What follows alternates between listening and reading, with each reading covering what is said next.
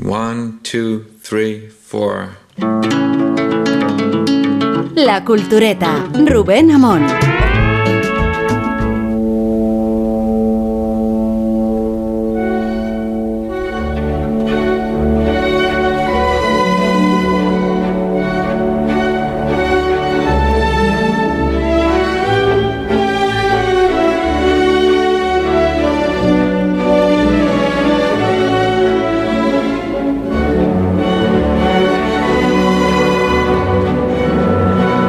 Yo soy más relevante, pero él tenía más talento.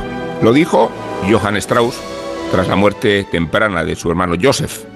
Ambos componen el árbol genealógico del Vals Vienes, pero Johann II destacó sobre los demás. Y este lunes, este lunes, el director austriaco Franz Welsermöst dirigirá esto que escuchamos, el Vals Perlas del Amor de Joseph, Joseph Strauss. Al frente, claro, de la Filarmónica de Viena. El maestro quiere reclamar así al menos interpretado, de los Strauss. Y sentimos decepcionados. Oyentes culturetas, este no es un programa especial desde el Musikverein de Viena, al que por supuesto hubiéramos viajado con nuestros propios recursos. Estoy solo, muy solo, en el estudio central de San Sebastián de los Reyes, pero quiero despedir el año con vosotros recordando los mejores momentos culturetas de 2023.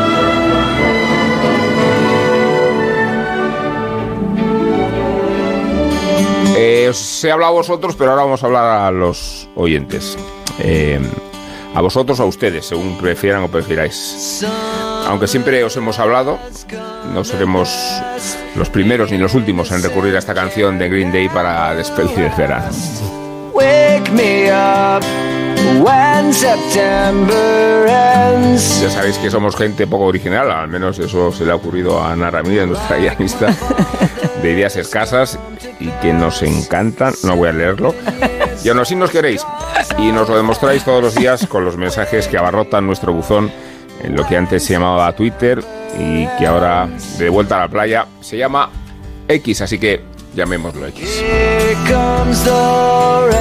Antes de dejar estos estudios en julio, hicimos una pregunta en el foro. ¿Qué os gustaría que tratáramos la temporada que viene? Aquel tuit obtuvo muchísimas respuestas, tantas como 48.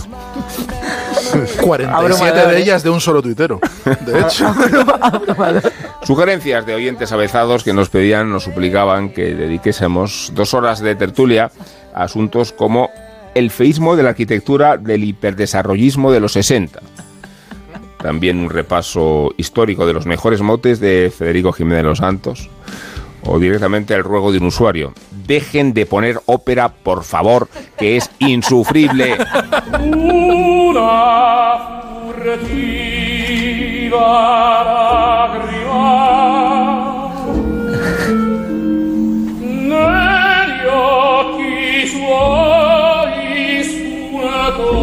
Una furtiva lágrima asoma en nuestros ojos. Oyentes culturetas. Cuando leemos estos mensajes. Pero es de dicha y no de tristeza. Porque con cada tuit nos sentimos más cerca, aunque sea para insultarnos. Por eso agradecemos al usuario Evelio Reyo, que confía en nosotros a ciegas y responde a la pregunta generosamente. ¿Qué os gustaría que tratáramos la temporada que viene? Lo que decidan, pero no hablando unos encima de los otros porque no se entiende.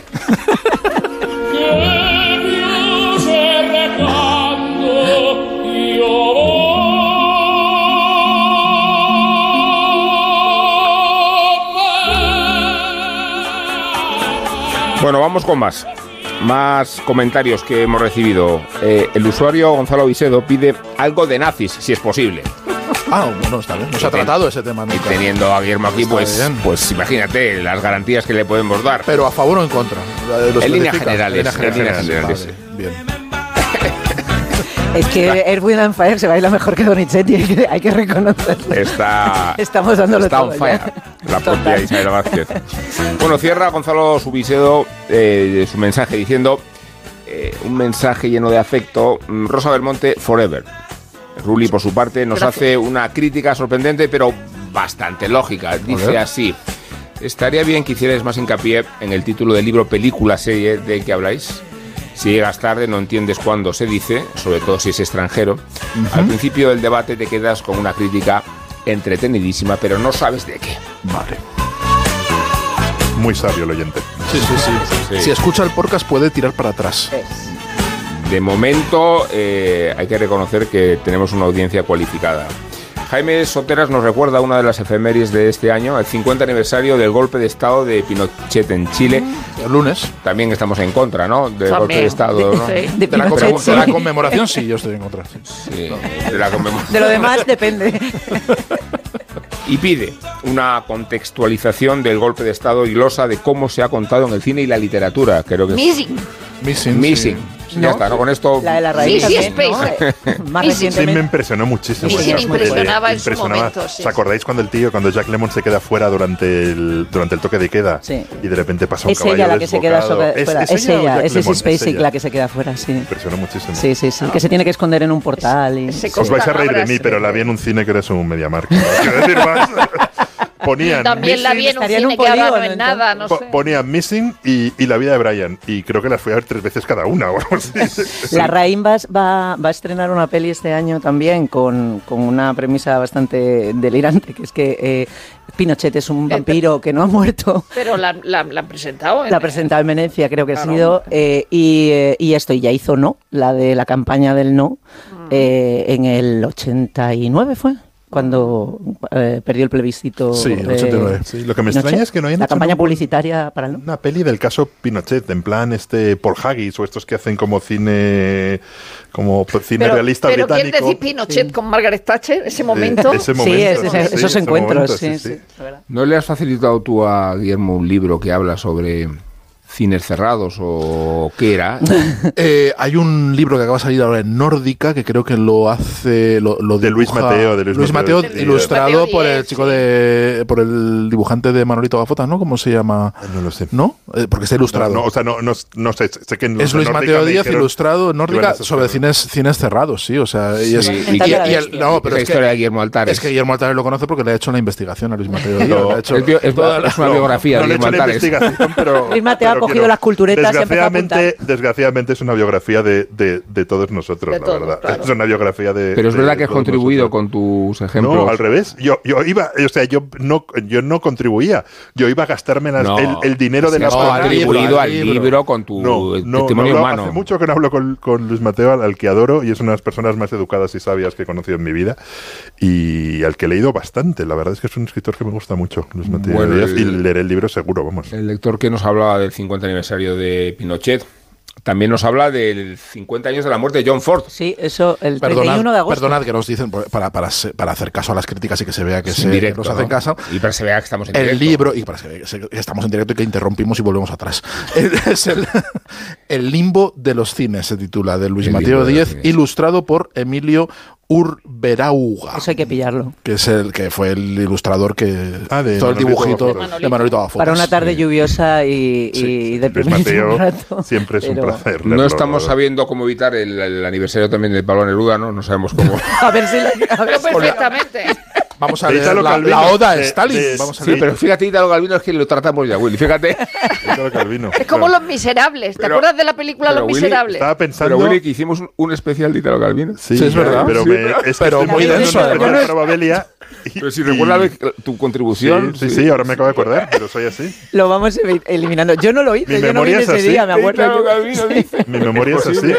Pero que fue hace dos meses. Sin embargo, ya Yo que todavía no he guardado los libros de Italo sin Calvino, embargo ya estamos Pero justo he dispuestos. estado preparando otro y mi cabeza funciona así. Os tenéis que acostumbrar, mi cabeza funciona así. Ru- mi tengo cabeza no memoria, funciona, ¿no? tengo memoria para acordarme de en qué cine vi Missing y de repente confundo, ¿lo llegamos a tratar en la cultureta o lo, he o lo estoy trabajando para cultura? Que Claro, sin embargo creo así. que eh, no tenemos ningún interés, intentamos esquivar el tema de Neruda, pero estamos dispuestos a hacer una integral de John Ford en cualquier momento, de eso estamos todos de Eso acuerdo. sí, ya Se nos estamos ha O sea, si se pasando. puede, pues no, se, nos ha pasado el aniversario, pero da igual. Da igual, hacemos sin Mientras motivo. estamos en Se año. hace sin motivo. Pues- ¿Sabes Seis que el años. 50 Seis aniversario años. también, no apar- aparte del escritor importante, del síndrome de Estocolmo? De que se. Sí. Ah, de, Pa- El de Patty Hearst. No, de que se. Bueno, Sí, de sí. que se. De ese- de- le de que se escribió acuñara- el acuñara el de término. Estocolmo. Pero se describió con Patty, o sea, han pasado, es con Patty Hearst, ¿no? ¿O Pues no? es Hace anterior, 50 ¿no? años, desde luego. Eso es anterior. ¿Eso es Eh, anterior? No, eso es el 73. Este- este ejército simbiótico de liberación. Sí, ¿Qué os la, parece- la- la foto de ella con la De ella con la metralleta. ¿Qué os parece esta sugerencia que hace ARC Comestible? Arc comestible. Sí, 74. nos pide que hablemos de películas y series malas. Por una Pues sencilla siempre. ¿Más todavía? Entonces dice, ¿Más? libros, series y pelis malos buenos es cuando polemizáis y es muy divertido. Una serie mala que le ha gustado a uno de vosotros Emily in Paris. y a los demás no. Pero eso lo hacemos constantemente. A mí casi me gustan más las series malas que las buenas. Lo Wallace, sabemos y la audiencia también. Wallace, Wallace que es otro de nuestros oyentes, pide más holocausto. No ningún sé si- Venga. no sé si se refiere a nuestro programa hablando del holocausto o pide holocaustos. en O un holocausto para nos nosotros. maten. ¿o qué? Siendo, siendo oyente nuestro, seguramente lo segundo. Un holocausto propio como Virginia Woolf. Mientras que Juan Pablo Seijo pide que nos animemos con gastronomía, ciencia ficción y música. Eh, Todo mezclado.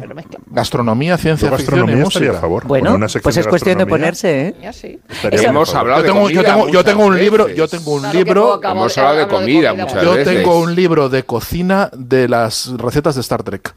Donde te enseñan Yo uno de los platos de sopranos. Yo tengo uno de los sopranos. Claro, claro. entonces ciencia ficción y Sí, gastronomía. claro. está Es muy bien tirado, ¿eh? Y, mu- y música, porque tiene banda sonora. Y muy buena además. Además, todo ahora tiene libros de cocina. O sea, Juego de Tronos tiene libros de cocina. Sí, pero que hemos hablado mucho de cocina en Sí, este. Pero claro mira, que sí. de sabores, de platos. Willy no se Muchísimo. acordará. De la pero cocina de nos los dictadores. La cocina de los dictadores, me acuerdo. Sí. No, y la cocina italiana. La cocina italiana. Y la tortilla de patata, la historia de la tortilla de patata. que Y de Zenobia Willy. Camprubí. Tu- tuvimos un libro de historia de comida. Es Esto. verdad. ¿Por qué no me acuerdo lo de Calvino? De vez en cuando. Pero mira, no es, ma- no, es ma- no es mala idea lo de hacerlo como en, los, como en los ejercicios de secundaria. Te dan tres palabras a ver qué sacas con eso por asociación de ideas, ¿no? La historia de tortilla de patata apasionante. Bueno, son legión, dice Ana Ramírez, que ha hecho un poco el, el balance de los y inventario de los mensajes que exigen a Nacho Vigando nocturno. No va a ser posible porque no, Porque no No lo podemos pagar. No queremos. Y otros cuantos los que nos recuerdan que el Día de la Marmota cumple esta temporada 30 años de su estreno. Anda, qué guay. 30. Bueno, pues está bien. Apuntad el Día de la Marmota. Día de Podríamos la hacer un- marmota. 30. Entonces, La ver, ¿qué peli, apunto? entiendo, Día no de el- la el marmota. ¿Sabéis que no se llama así la película, no? No, se llama Día de la Marmota atrapado en el tiempo. Eh, y Este luego programa lo hicimos justo hace, hace 10 años. Y Pablo Cuando se Neruda. cumplieron 20. Pablo Neruda, Pablo Neruda. Bueno, Y su hija, y su hija. Y su hija. Y su hija, joder. parece una película- Qué mala leche, tío, qué mala leche. Ahí dando, tirando a dar, tirando a dar. Bueno, Oda a Stalin. Oda a Oda a Stalin. bueno. Peores personas de la historia. Podríamos hacer un especial de Pablo Neruda. Peores personas de la historia. Oye, pero y, y- y si hablamos Punto de los alto, libros ¿eh? de viudas, que Libros que de eso ha pillado, no ha pillado fuera el libro de viuda, cuando, Sí. cuando Asunción Mateo le decían, sí, sí. escriba usted, ¿por qué no escribe un libro de tu Bueno, pero vida acaba con de Alberto? salir ahora. Sí. Puede salir. Sí, sí. Pues por eso lo digo. Por eso, claro. Entonces- que no nos ha pillado fuera, que estamos que nos ha pillado fuera la publicación del libro de Asunción Mateo sobre Rafael Alberti y que ella, cuando murió Alberti, le decía, ¿por qué no escribe un libro? Entonces Carmen Mancel le decía, no haga un libro de viuda. Y, y entonces ahora lo ha hecho y entonces es muy divertido porque... Ahora que Carmen Barces no puede decírselo, lo ha hecho. Claro, ahora que Carmen Mancel no está para decirle nada, eh, pues entonces ella ha salido y entonces se ha, se ha vengado de los viudos, No, no, a los que ella llama eméritos. Pues acabo de Se ha ver- armado la marimorena. que- que- Lo, lo que pasa es que nadie se ha enterado porque es el mundo de la poesía, divertido. pero se ha armado la Pero como que marimorena. nadie se ha enterado, se ha salido en los periódicos. No, a ver, no se ha enterado en el mundo, en España, en el, en el sitio. Pues yo he hecho columnas Sergio. sobre eso, claro, pero como la he hecho yo, no Yo sé no No, no, que, cu- que lo cuente Rosa, que ha escrito No, columnas. no, no, no, que va, que va, que va, que va. No, no, que, que Pues que se han enfadado, que Alberti siempre es una cosa de enfadarse, siempre todo. Pero llevan la Fundación Alberti, es un, aquello es un follón tremendo también por problemas de herencia de la, de la hija bueno, Asunción, tienen un Cristo enorme, ¿no? Acaba de presentar, por cierto, la Mm. nieta de Alberti, Marina Alberti, en Venecia, un cortometraje sobre María Teresa León eh, y otras mujeres eh, coetáneas. O sea que, Bueno, que también, también podemos, es también podemos incluirla en la lista. Pues Albert- Alberti y amigos. Incluirla en la lista.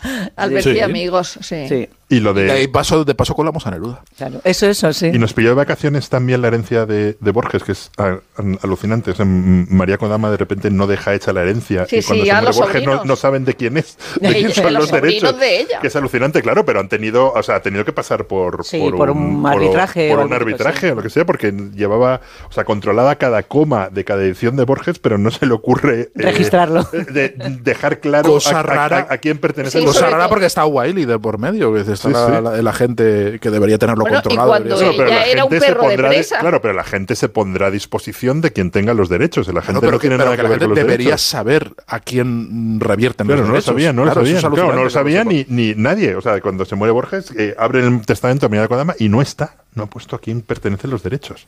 Porque todo el mundo pensaba que se iban a quedar en la Fundación Borges, no tanto por el dinero, sino por el control moral del. Que no le hagan un roldal, vamos, a, Claro, claro. a- a Borges. Ya saben Pero- nuestros es oyentes que, a- que Borges es el autor preferido de ese. Sí. después de Pablo Neruda. Y, y- y con la presencia ine- inestimable del altar, porque también Sergio tiene un altar. Entonces ahí está el principio. Bueno, eh, eh, He traído una bolsa, he traído una ¿De bolsa de tela del Principito. ¿Sí? ¿En serio? Sí, espera, la enseño. A ver, enséñanosla. Espera, en este momento se lo comento a la audiencia porque este programa, a diferencia de Espejo Público, no se ve. Es una bolsa azul, muy bonita. eh, que Lo importante lo que no se ve. ¿Cómo se dice en portugués? Se dice el, o, o, a ver. A ver, O- eh, o- acércate al micrófono. Sergio, O principeño, sí, ya no. ¿ves? O principeño, No, espera, no. O principeciño. O principeciño. Claro, ¿no? principio. Qué maravilla. Sí, esto- Todo suena mejor en portugués. Se lo voy a Todo regalar sabe luego mejor en portugués. a Guillermo todo Altares, la bolsa. Ahora, como ya la voy a vaciar, se la voy a regalar luego a Guillermo. Muy bien, ¿eh? estas aportaciones. O principeciño. Eh, hay más sugerencias. ¿eh? De Venir Girls se lo ha trabajado bastante. Y habla de las siguientes sugerencias. Que Rosa del Monte se refiere específicamente a Falcon Crest, a Dinastía y a los Colby. Genial, Muy me bien. parece. Por eso Firmo. tenemos hecha tem- la temporada. Firmo, puedo hablar de. Bárbara Stanwyck y de cuando Bárbara Stanwyck eh, dejó los Colby porque dijo que todos los días era lo mismo. Sí. Es decir, que, que eran unos... Claro, es que tenemos que pensar que Bárbara Stanwyck ha hecho Perdición, Claro. ha hecho Class by Night. Billy Wilder Entonces ya, claro, de, de mayor estaba haciendo ahí los Colby y ya llegó un momento en que dijo, es que era todos los días lo mismo. Los guiones eran exactamente iguales.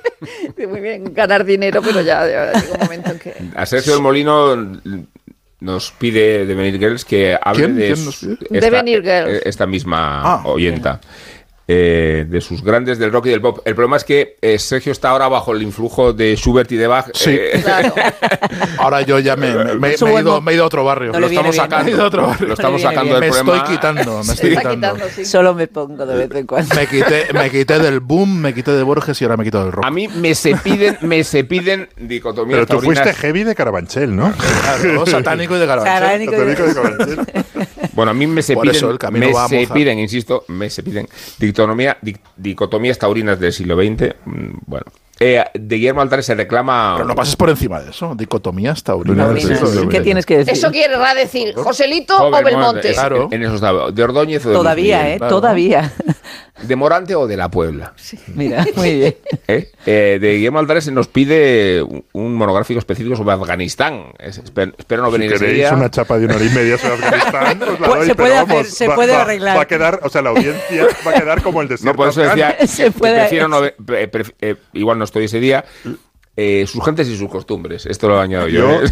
o, o sea, puedo contar muchas historias de Afganistán, pero una que me hacía mucha gracia es que tú estabas ahí en una zona perdida con dos tanques de la era soviética destruidas, medio acojonados, no sabías si eran minas, y de repente pasaban unos tíos ahí con un burro que decías, ¿de dónde, de dónde habrán salido? ¿A dónde irán? O sea, hace como 30 kilómetros que no veo un pueblo, me quedan 30 kilómetros al siguiente pueblo. Esto está minado. ¿De dónde? No te puedes salir de la carretera, pero ni un milímetro. Y veías unos tíos tranquilamente. Esta ahí con gente un tiene que hacer lo suyo. Con un burro cruzando. Claro. y- y. Estando Willy en el extranjero, eh, claro, uno siempre pone la BBC, ¿no? Y estaban haciendo reportajes sobre los dos años de la llegada de los talibanes y con todo el sarcasmo que incluye esta, esta, esta desgracia. Los propios talibanes se jactaban de haber remediado el gran problema que tenía Afganistán, que era la seguridad. Que eran ellos, claro, que eran ellos, claro. Pues si los terroristas sois vosotros, claro, estáis en el poder y no hay terrorismo. Ya el terrorismo, claro, claro, claro. Ellos El país está mucho más seguro ahora que los terroristas Sí, sí. están en el poder. Sí, sí, pero es un chiste afgano, pero totalmente real, claro. Dejarán de matar No, pero- a gente. Ahora puedes ir a cualquier lugar de Afganistán es. con seguridad porque no te matan ellos. Los talibanes ya no son un problema. Ya no son un problema los talibanes. Y esta misma oyente dice de nuestra Isabel Vázquez que quiere un especial de Buñuel y más Buñuel. Vale, perfecto. Y expli- que expliquemos todos por qué no nos mola a Marina Abramovich. Se explica solo, ¿no? Yo creo que está por creo su eso- propio- sí, Creo que lo hemos corto. comentado ya muchas Pero el de. Buñuel está bien. Sí, el Bu- Pero ese era el hay, que, hay contar percha. A ver. Pues Buñuel ya no se entiende. mira, ¿no? alguna Buñuel peli. hoy no se entiende. Esa es, es la percha. ¿Sí? No se entiende. ¿Han hecho una película de Dalí? Porque sin represión sexual no se entiende eh, Buñuel. ¿Tú crees que no hay represión sexual? Pero ¿O hay es otro tipo de es represión otro sexual? tipo, es Bueno, distinta. Es distinta. Si no has crecido sometido por los padres claretianos, no entiendes a Eso sí es cierto, hay ciertas referencias que, que son más Sí, difíciles si de explicar. porno desde los Sí. 12 años. Claro. no- Sí. Es un- Ya, pero en ese sentido Buñuel es igual que Almodóvar cuando hace la mala educación. Es decir, tienen las mismas represiones. Y tiene una universalidad, ¿no? ¿Buñuel o Almodóvar? Los Los dos, los sí, dos. los Sí, dos. Sí, sí, sí, sí, no hace sí. falta ser de Parla para ver reírte con el cartel de, de Parla 500, 500 metros a la derecha. ¿No? O sea, no sé cómo lo percibe eso. Sí, Sí, sí, sí. Pero yo, pero- Viaja de- bien, de viaja bien. Bueno, y entre las cosas, Buñuel, gran parte de su cine se hace fuera, con lo cual fuera, sí. eh, decir que Buñuel es español y que el cine de Buñuel es, español es un es también. Bueno, hay una teoría que dice mucho, que no solo es español, es eh, aragonés, y, es bajo, aragonés, y bajo sí, sí. aragonés y que solo... Sí.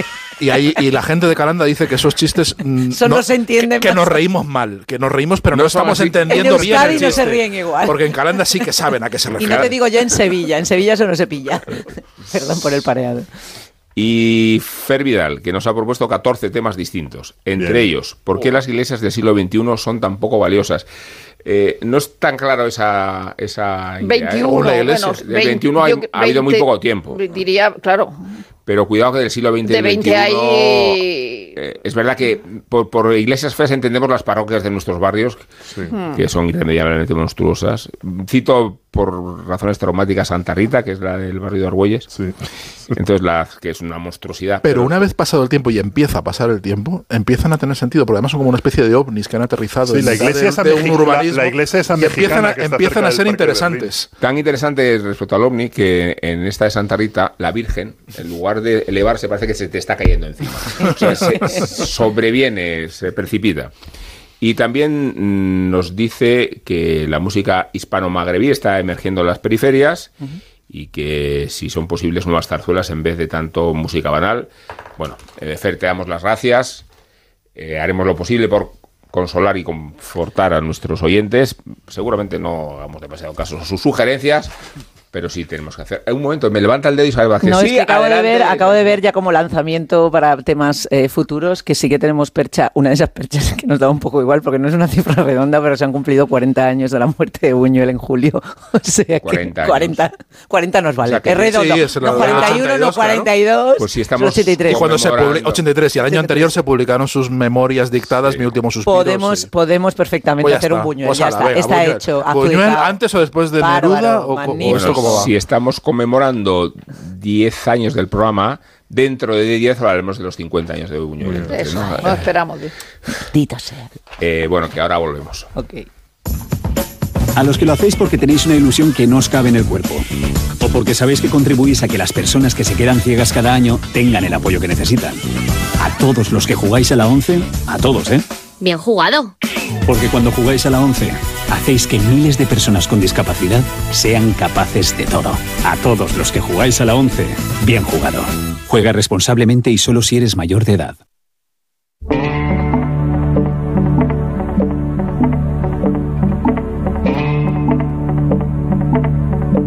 La Cultureta, Onda Cero.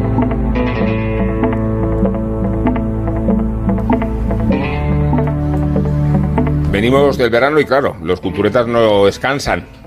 En verano, al revés.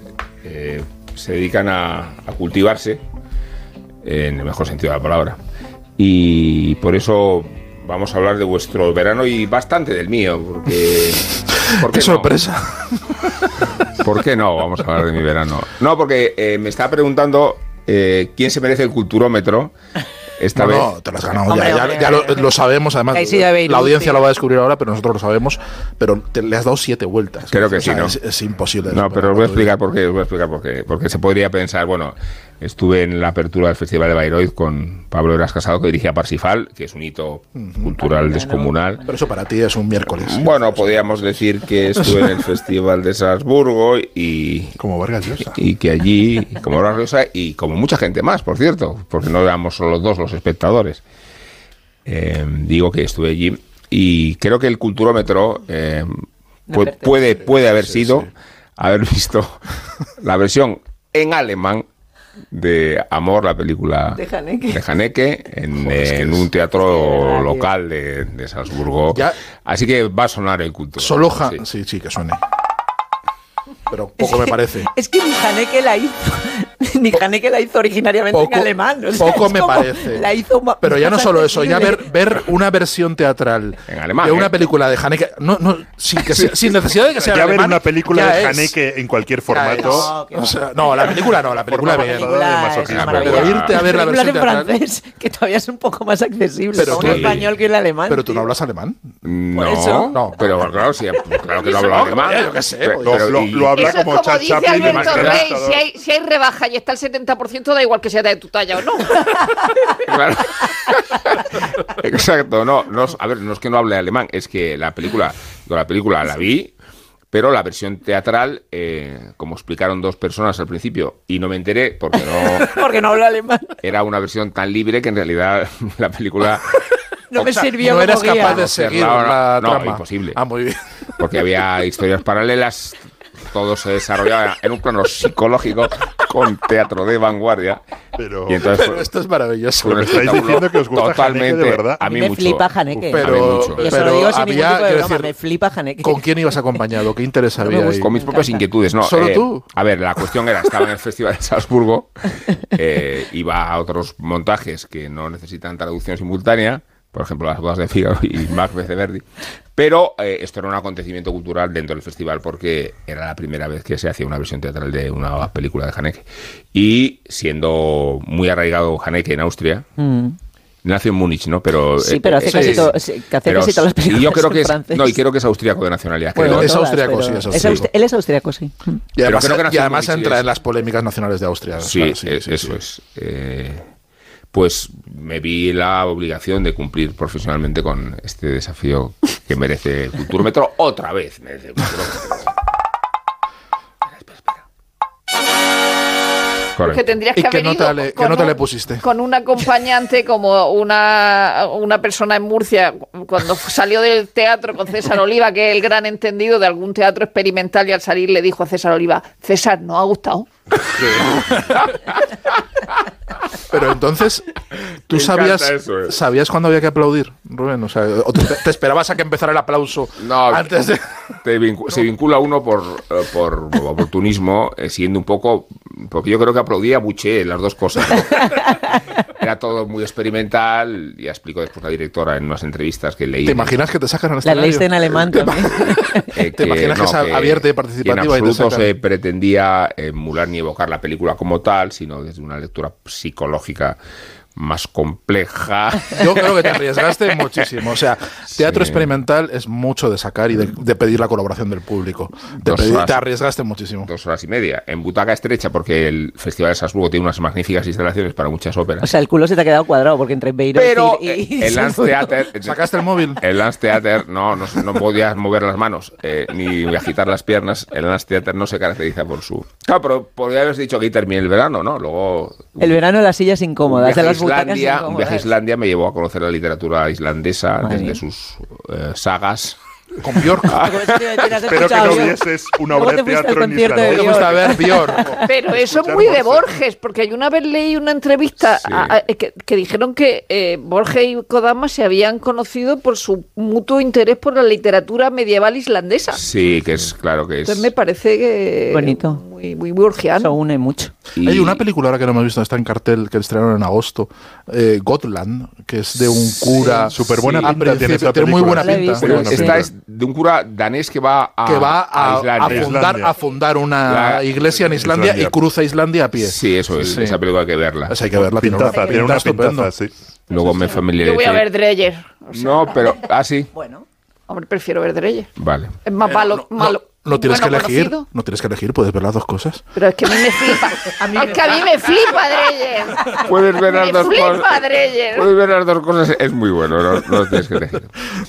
Y, y quiero decir que me puse al día de la literatura islandesa, de la más de vanguardia. de ¿Qué la- tal? ¿Qué tal? ¿Cómo, cómo está la literatura irlandesa? Y de la policíaca que tiene buenas expresiones. Sí, ¿eh? sí, sí, sí. La O sea- policíaca tiene, ¿cómo se llama? Es que sería incapaz.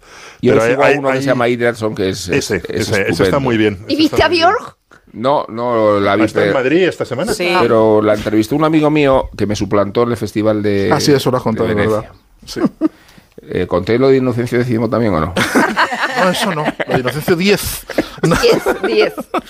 que se ha calificado en el programa esta mañana como un chiste. No, no es un chiste. Es, es No, una, Es una Ah, anécdota es una real. historia real, claro. eh, eh, basada en hechos reales. Claro. Bueno, quiero decir que, que entre familiarizarme con la narrativa islandesa en todas sus expresiones y el cine islandés, que está la serie está Atrapados, ¿no? Sí. atrapados. Sí. Pero mi, mi duda es, ¿te familiarizaste y te preparaste la literatura islandesa mientras veías la obra de Haneke? Aprovechando.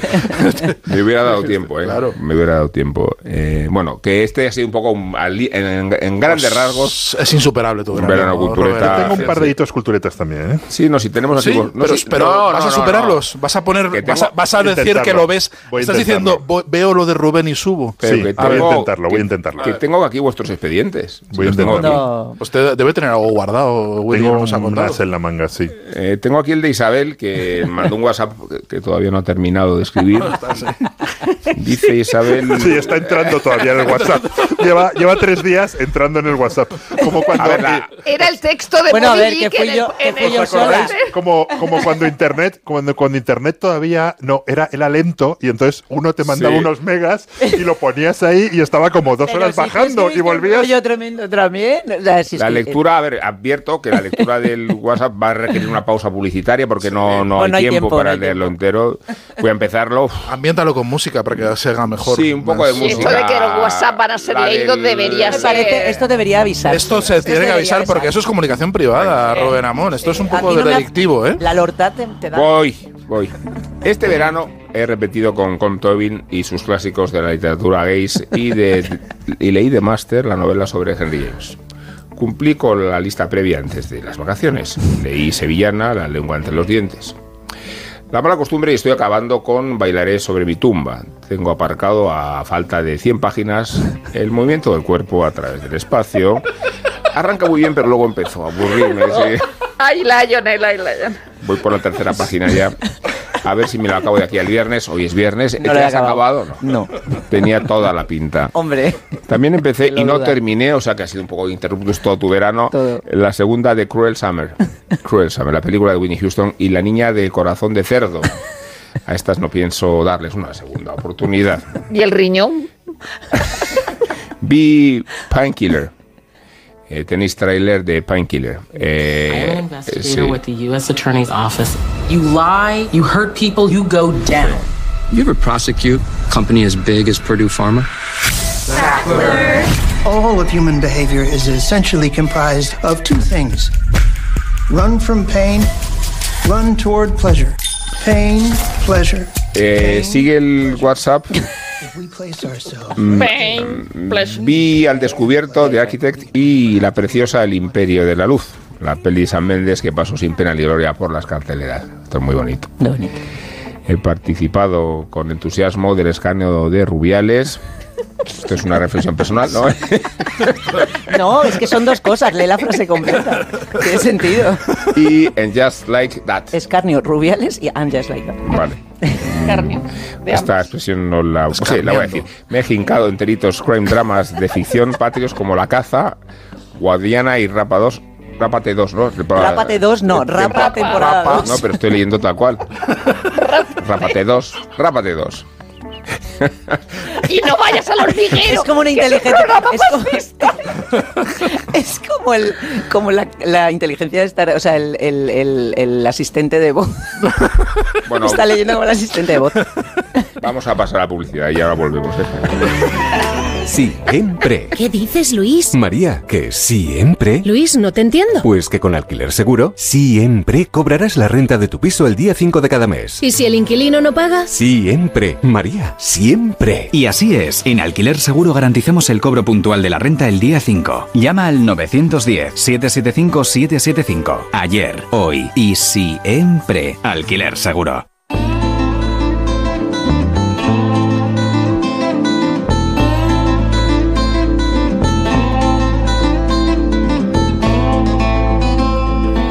En truculencias verídicas y el, es, y el mensaje, Ah, aparte sigue. de los vídeos. Como de- decíamos ayer. Aparte de los vídeos de Daniel Sancho. Es que, claro, es que visto así al detalle, Eh, el WhatsApp de es- mi es verano. denunciable, ¿Vosotros es no habéis visto Es vídeos de Daniel Sancho en verano? está En fin, venga. He visto el docu de Mario Biondo y otro llamado Los seis de Beatriz, en el que no solo te cuentan el asesinato y violación de una anciana, ¿no? sino que montan una obra de teatro sobre el tema en el pueblo donde sucede. Es verdad. De Haneke, ¿no? Debe ser, ¿no? Haneke, sí, Parece claro, de- parece en de alemán. Haneke. Parece de Haneke. En docus de Haría hacer una sangre buena- de forma u otra vi el de Wham y el de Robert Downey Jr. sobre su padre. Me estoy dando cuenta ahora de cuando recibí el WhatsApp no lo leí. Estoy siguiendo, hice en diagonal.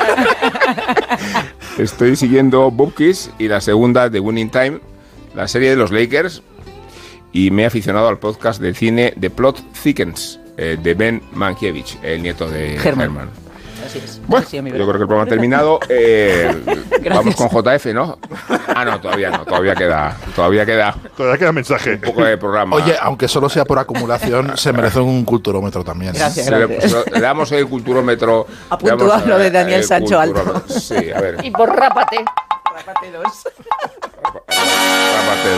Eh, ¿Queréis poco pespuntear sobre. Pues es que no, no sabría por dónde empezar. Yo tampoco. Bueno, tú has leído la de Shiver también, la de la Yo he leído y a mí, a mí sí me ha Sí, sí gustado. A mí sí me ha gustado, sí, sí. mí- De hecho, le dediqué la sección del lunes, ¿Ah, sí? eh, sí, en, Bueno, pues entonces en la las terminaré. mañanas. La No, pero tenemos para- para audiencias que distintas. Ya lo sé, no, pero solo quería hacer notar que sí. cuando Isabel Bayo ya ha vuelto. Solo quería, solo quería quedar por A mí en encima. realidad ya no me, Toma ya. mucho porque cuando escribió Tenemos que hablar de Kevin, yo ya había leído el de Jodie Picoult que va que es sobre el mismo tema, sobre un hijo, el hijo de alguien. O sea, que te esto, también te llega con, eh, con Daniel Sancho, ¿no? El hijo de alguien que comete una matanza en una escuela, que luego se hizo una película con Tilda Swinton, Ah. Es ¿no? verdad, sí. Y me pareció muchísimo mejor el de Jodie Picoult. Yo ella, es que no lo había leído nunca, yo solamente vi la, la adaptación de, de la que salía Tilda Swinton de Tenemos que hablar de Kevin, me pareció un peliculón con un, un dilema eh, magnífico, sobre todo, un- es- pues es un No, no, tema claro. muy, muy estimulante. Eh, y lo cogí con muchas ganas y la primera parte del libro me, me mí entretuvo me- muchísimo sí me en el momento, bueno, contamos, es una, no sé si quiere que contemos de qué va. Sí, el- no, a ver, eso hombre. es un, ma- Ah, es claro. un que no matrimonio. que no queden matrimonio sea vosotros, ¿no? Es un matrimonio de Se- sesenta y tantos años al borde de la jubilación que... que él le da por correr. que a, ello le- a él, cuando no ha hecho nada, ella es una tía que lleva haciendo ejercicio toda su vida, que tiene... Pero sin darse una- importancia. Sin darse importancia, siempre como una...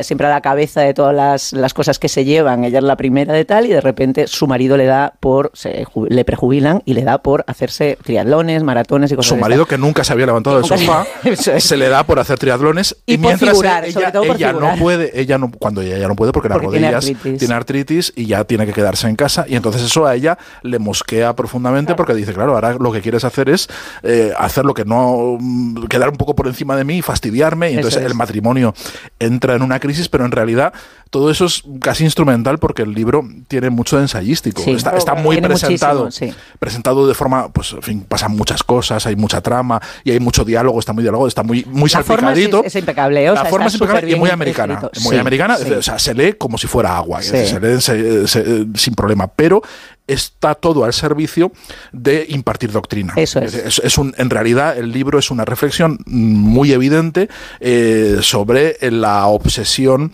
eh, sobre de la corrección política también. y del cuerpo. Sí, pero eso es, eso es trama casi secundaria. Lo, lo bueno, pero tiene un espacio grande que además ocupa, en, que es Sí, casi a, la, a la mitad del libro, que Pero es lo- sí, claro, la- el juicio falso que le hacen al, Sí. al hombre este.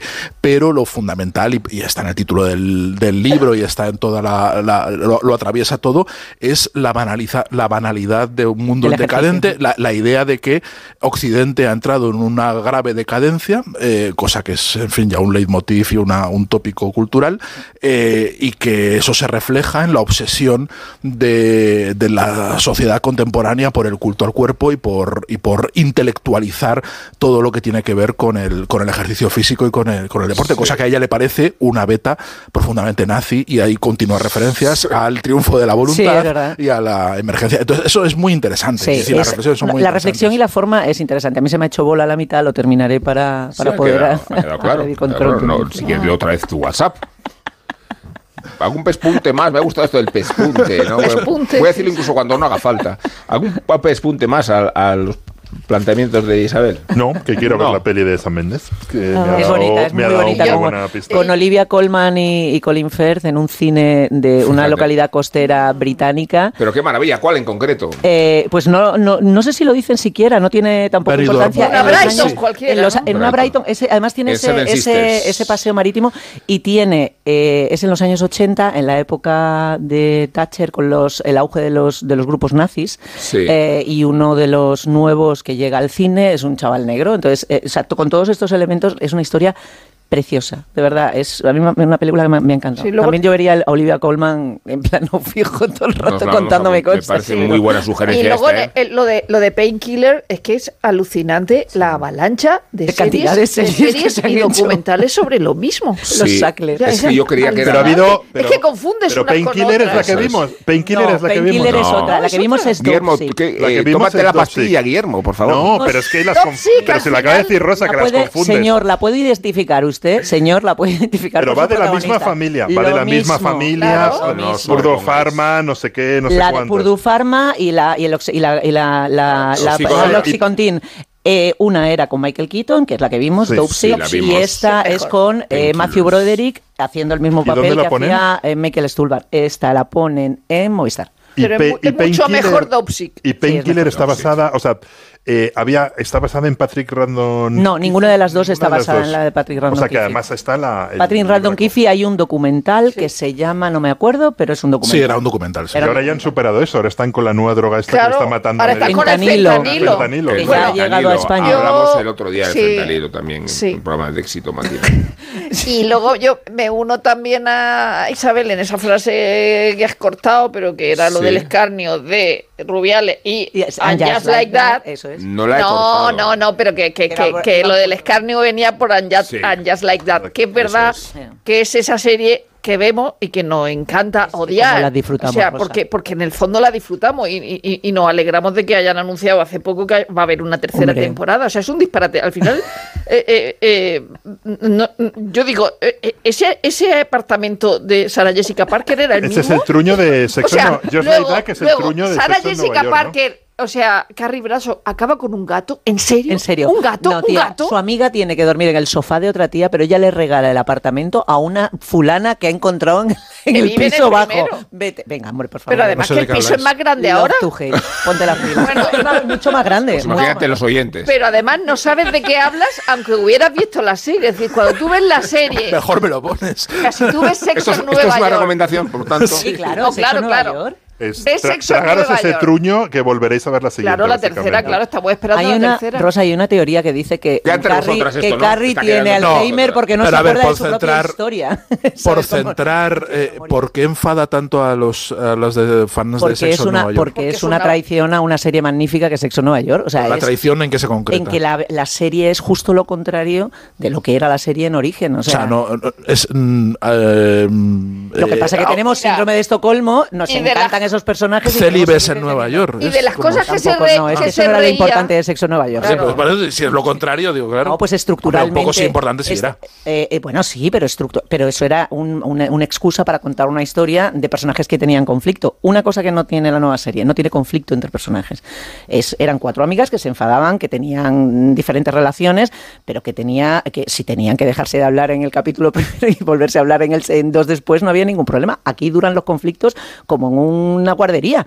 O sea, nadie se puede enfadar con nadie, na- pero en, en ningún aspecto. Y luego hay una serie de personajes que, eh, que son unas señoras negras, son varias señoras negras, Negras, sí. que tú dices, ¿pero quién son estas? O sea, cada, cada unas señoras capítulo negras. dice, Unas unas señoras señoras negras. negras, claro. Dice, ¿pero quién son estas? Guapísimas. O sea, no, no. Pero me siento, con otra marciana me siento un poco identificado con vosotras, que es, eh, o sea, cada nueva serie de, la, de Star Wars em- empiezo a verla sabiendo que va a ser una mierda, Sí. pero no puedo evitarlo. Y, y de repente es como a Sakota esta, como se llama. Entonces me, me veo dos capítulos y digo, ¿Pensabas que podía colisionar qué- el mundo de sexo en Nueva York y Star que Wars? Digo, pues qué, qué malo, qué malo es esto. Y cuando te llega, en- de repente te llega una cosa de, hay un nuevo capítulo de Asakota en el, en el iPad, voy y lo veo. Y, y entonces lo estoy viendo y digo, ¿pero qué hago viendo esto? Si no me gusta. Pero no, no, o sea, es como algo más fuerte que. Eso es que como tú, ir a, ¿no? es realmente ir a misa. O sea, tú es como yo he ad- adquirido esta religión, yo todo lo que Claro, venga o sea, de os- Star Wars os lo voy a entiendo ver. desde- Ya, pero- desde mi cosa pero ir a rara- misa tiene un, un momento liberatorio. Sí, Bueno, a o- Es- perdón, perdón. Y a lo mejor vas al cielo. Perdón, que es, que es podéis ir en paz. Ese Claro, y a lo mejor vas al cielo, pero. pero o lo, o lo usas como previa para luego No, tomarte un vermú. aquí es, tienes un nuevo episodio de Eh, Just Like eh, That. Ese momento, Dices, bueno, pues no, en serio, es, O es sea, la vera- verdadera liberación. Yo os digo que una misa en Santa Rita, con el momento de ese final, podéis ir en paz, ese podéis ir en paz, de verdad. eh, no lo Nunca podía se, haber- no se lo saborea lo, podía haber dicho suficiente. al principio. Esto que dices tú de tomarse el vermú después de ir a misa, muchos, muchos, o sea, Star Wars ha unido, ha unido muchas parejas, lo atestiguan todos los niños que llaman Lucas, que rondan ahora mismo la veintena, ¿sabes? Es como, a ver si te crees que le Trek- pusieron por el Nadie- evangelista, pues ¿sabes? nadie lo No se diría. lo pusieron Star Trek Nadie, nadie diría que Star Wars provocara algún, tuviera algún efecto en el índice de natalidad. O sea, no, no, no estaba Star Trek- previsto. Star Muchos Trek- señores le dieron muchas chapas. Pregunto, ¿Star Trek sí? Star, Trek, tampoco. Tampoco. No, no, en absoluto, claro que no. Y además, con los pijamas que se lleva de Star Bueno. Trek, el, el coito sexy, no se facilita. sexy. No, no, Es- no es no, no os acordáis, no os acordáis del episodio de Friends en que le pregunta a le, eh, le pregunta quién con quién es ya se me olvidó bueno da igual Con- le, le pregunta cuál es tu mito sexual y dice eh, el retorno del Jedi El retorno de- es que ahora la, princesa Leia, Rosa, en el- en el- Rosa, y Rachel se es, pone es la... con Ross, y es con Ross y Claro, Rachel. Ross y Es que no- Rachel no, y sabía Rachel si era. Mónica, Rachel- Mónica Chandler o eso, Rachel- Rachel. Rachel en un roleplay así sexual se pone la... Entonces, en un momento dado, eh, Phoebe se pone como dos corazones en las orejas diciendo, ya me han Pues dicho fíjate, sexual. Star Trek, que siempre ha ido a la vanguardia de lo, de lo que hoy llamamos woke, eh, la primera, la serie original, la serie original, las actrices estaban muy sexualizadas y llevaban falditas cortas y vestidos Sí. muy Claro. y escotados y demás. Y cuando ya mm, retomaron en los años 80 con eh, The Next Generation, ya los uniformes eran unisex.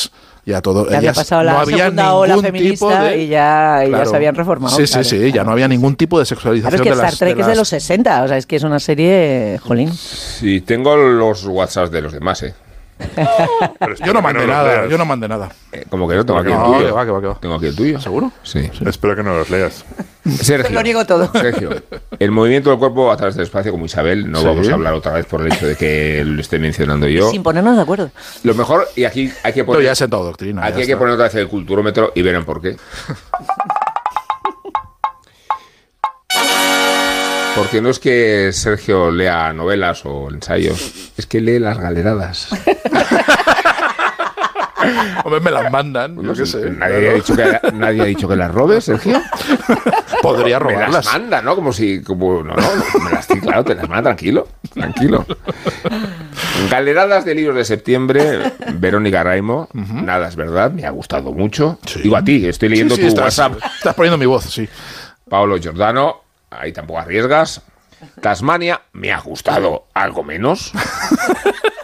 Relectura de las memorias noveladas de Amos Oz. Libro precioso. Maravilloso, sí. Maravilloso. Ahora pespunteamos, tranquilos. Varias cosas eclécticas y caprichosas, algunas por las que ando escribiendo, aparte de lo de Gardiner. Lo de Gardiner no es, no es la hostia al bajo, sino es el libro de Baje, ¿eh? El libro La música en el castillo del cielo. Sí, que es lo que más me ha entretenido. Gramáticas de la creación de Steiner, Pisa sobre seguro, del Hombre. Molino. Antologías de artículos gastronómicos de Cunqueiro, lo cual confirma que nos dedicamos a la Ah. cocina.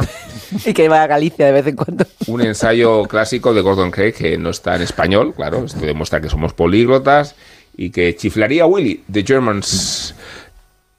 Willy, por alusiones. Es que lo estoy leyendo aquí y estaba diciendo, joy, ¿por qué no se ha traducido ese ensayo nunca? Es inexplicable que no Estaba- se. Es- tenía es, un- delante es una este- pieza clásica de, de- de la historia del siglo XX. Es una cosa impresionante que no esté en español.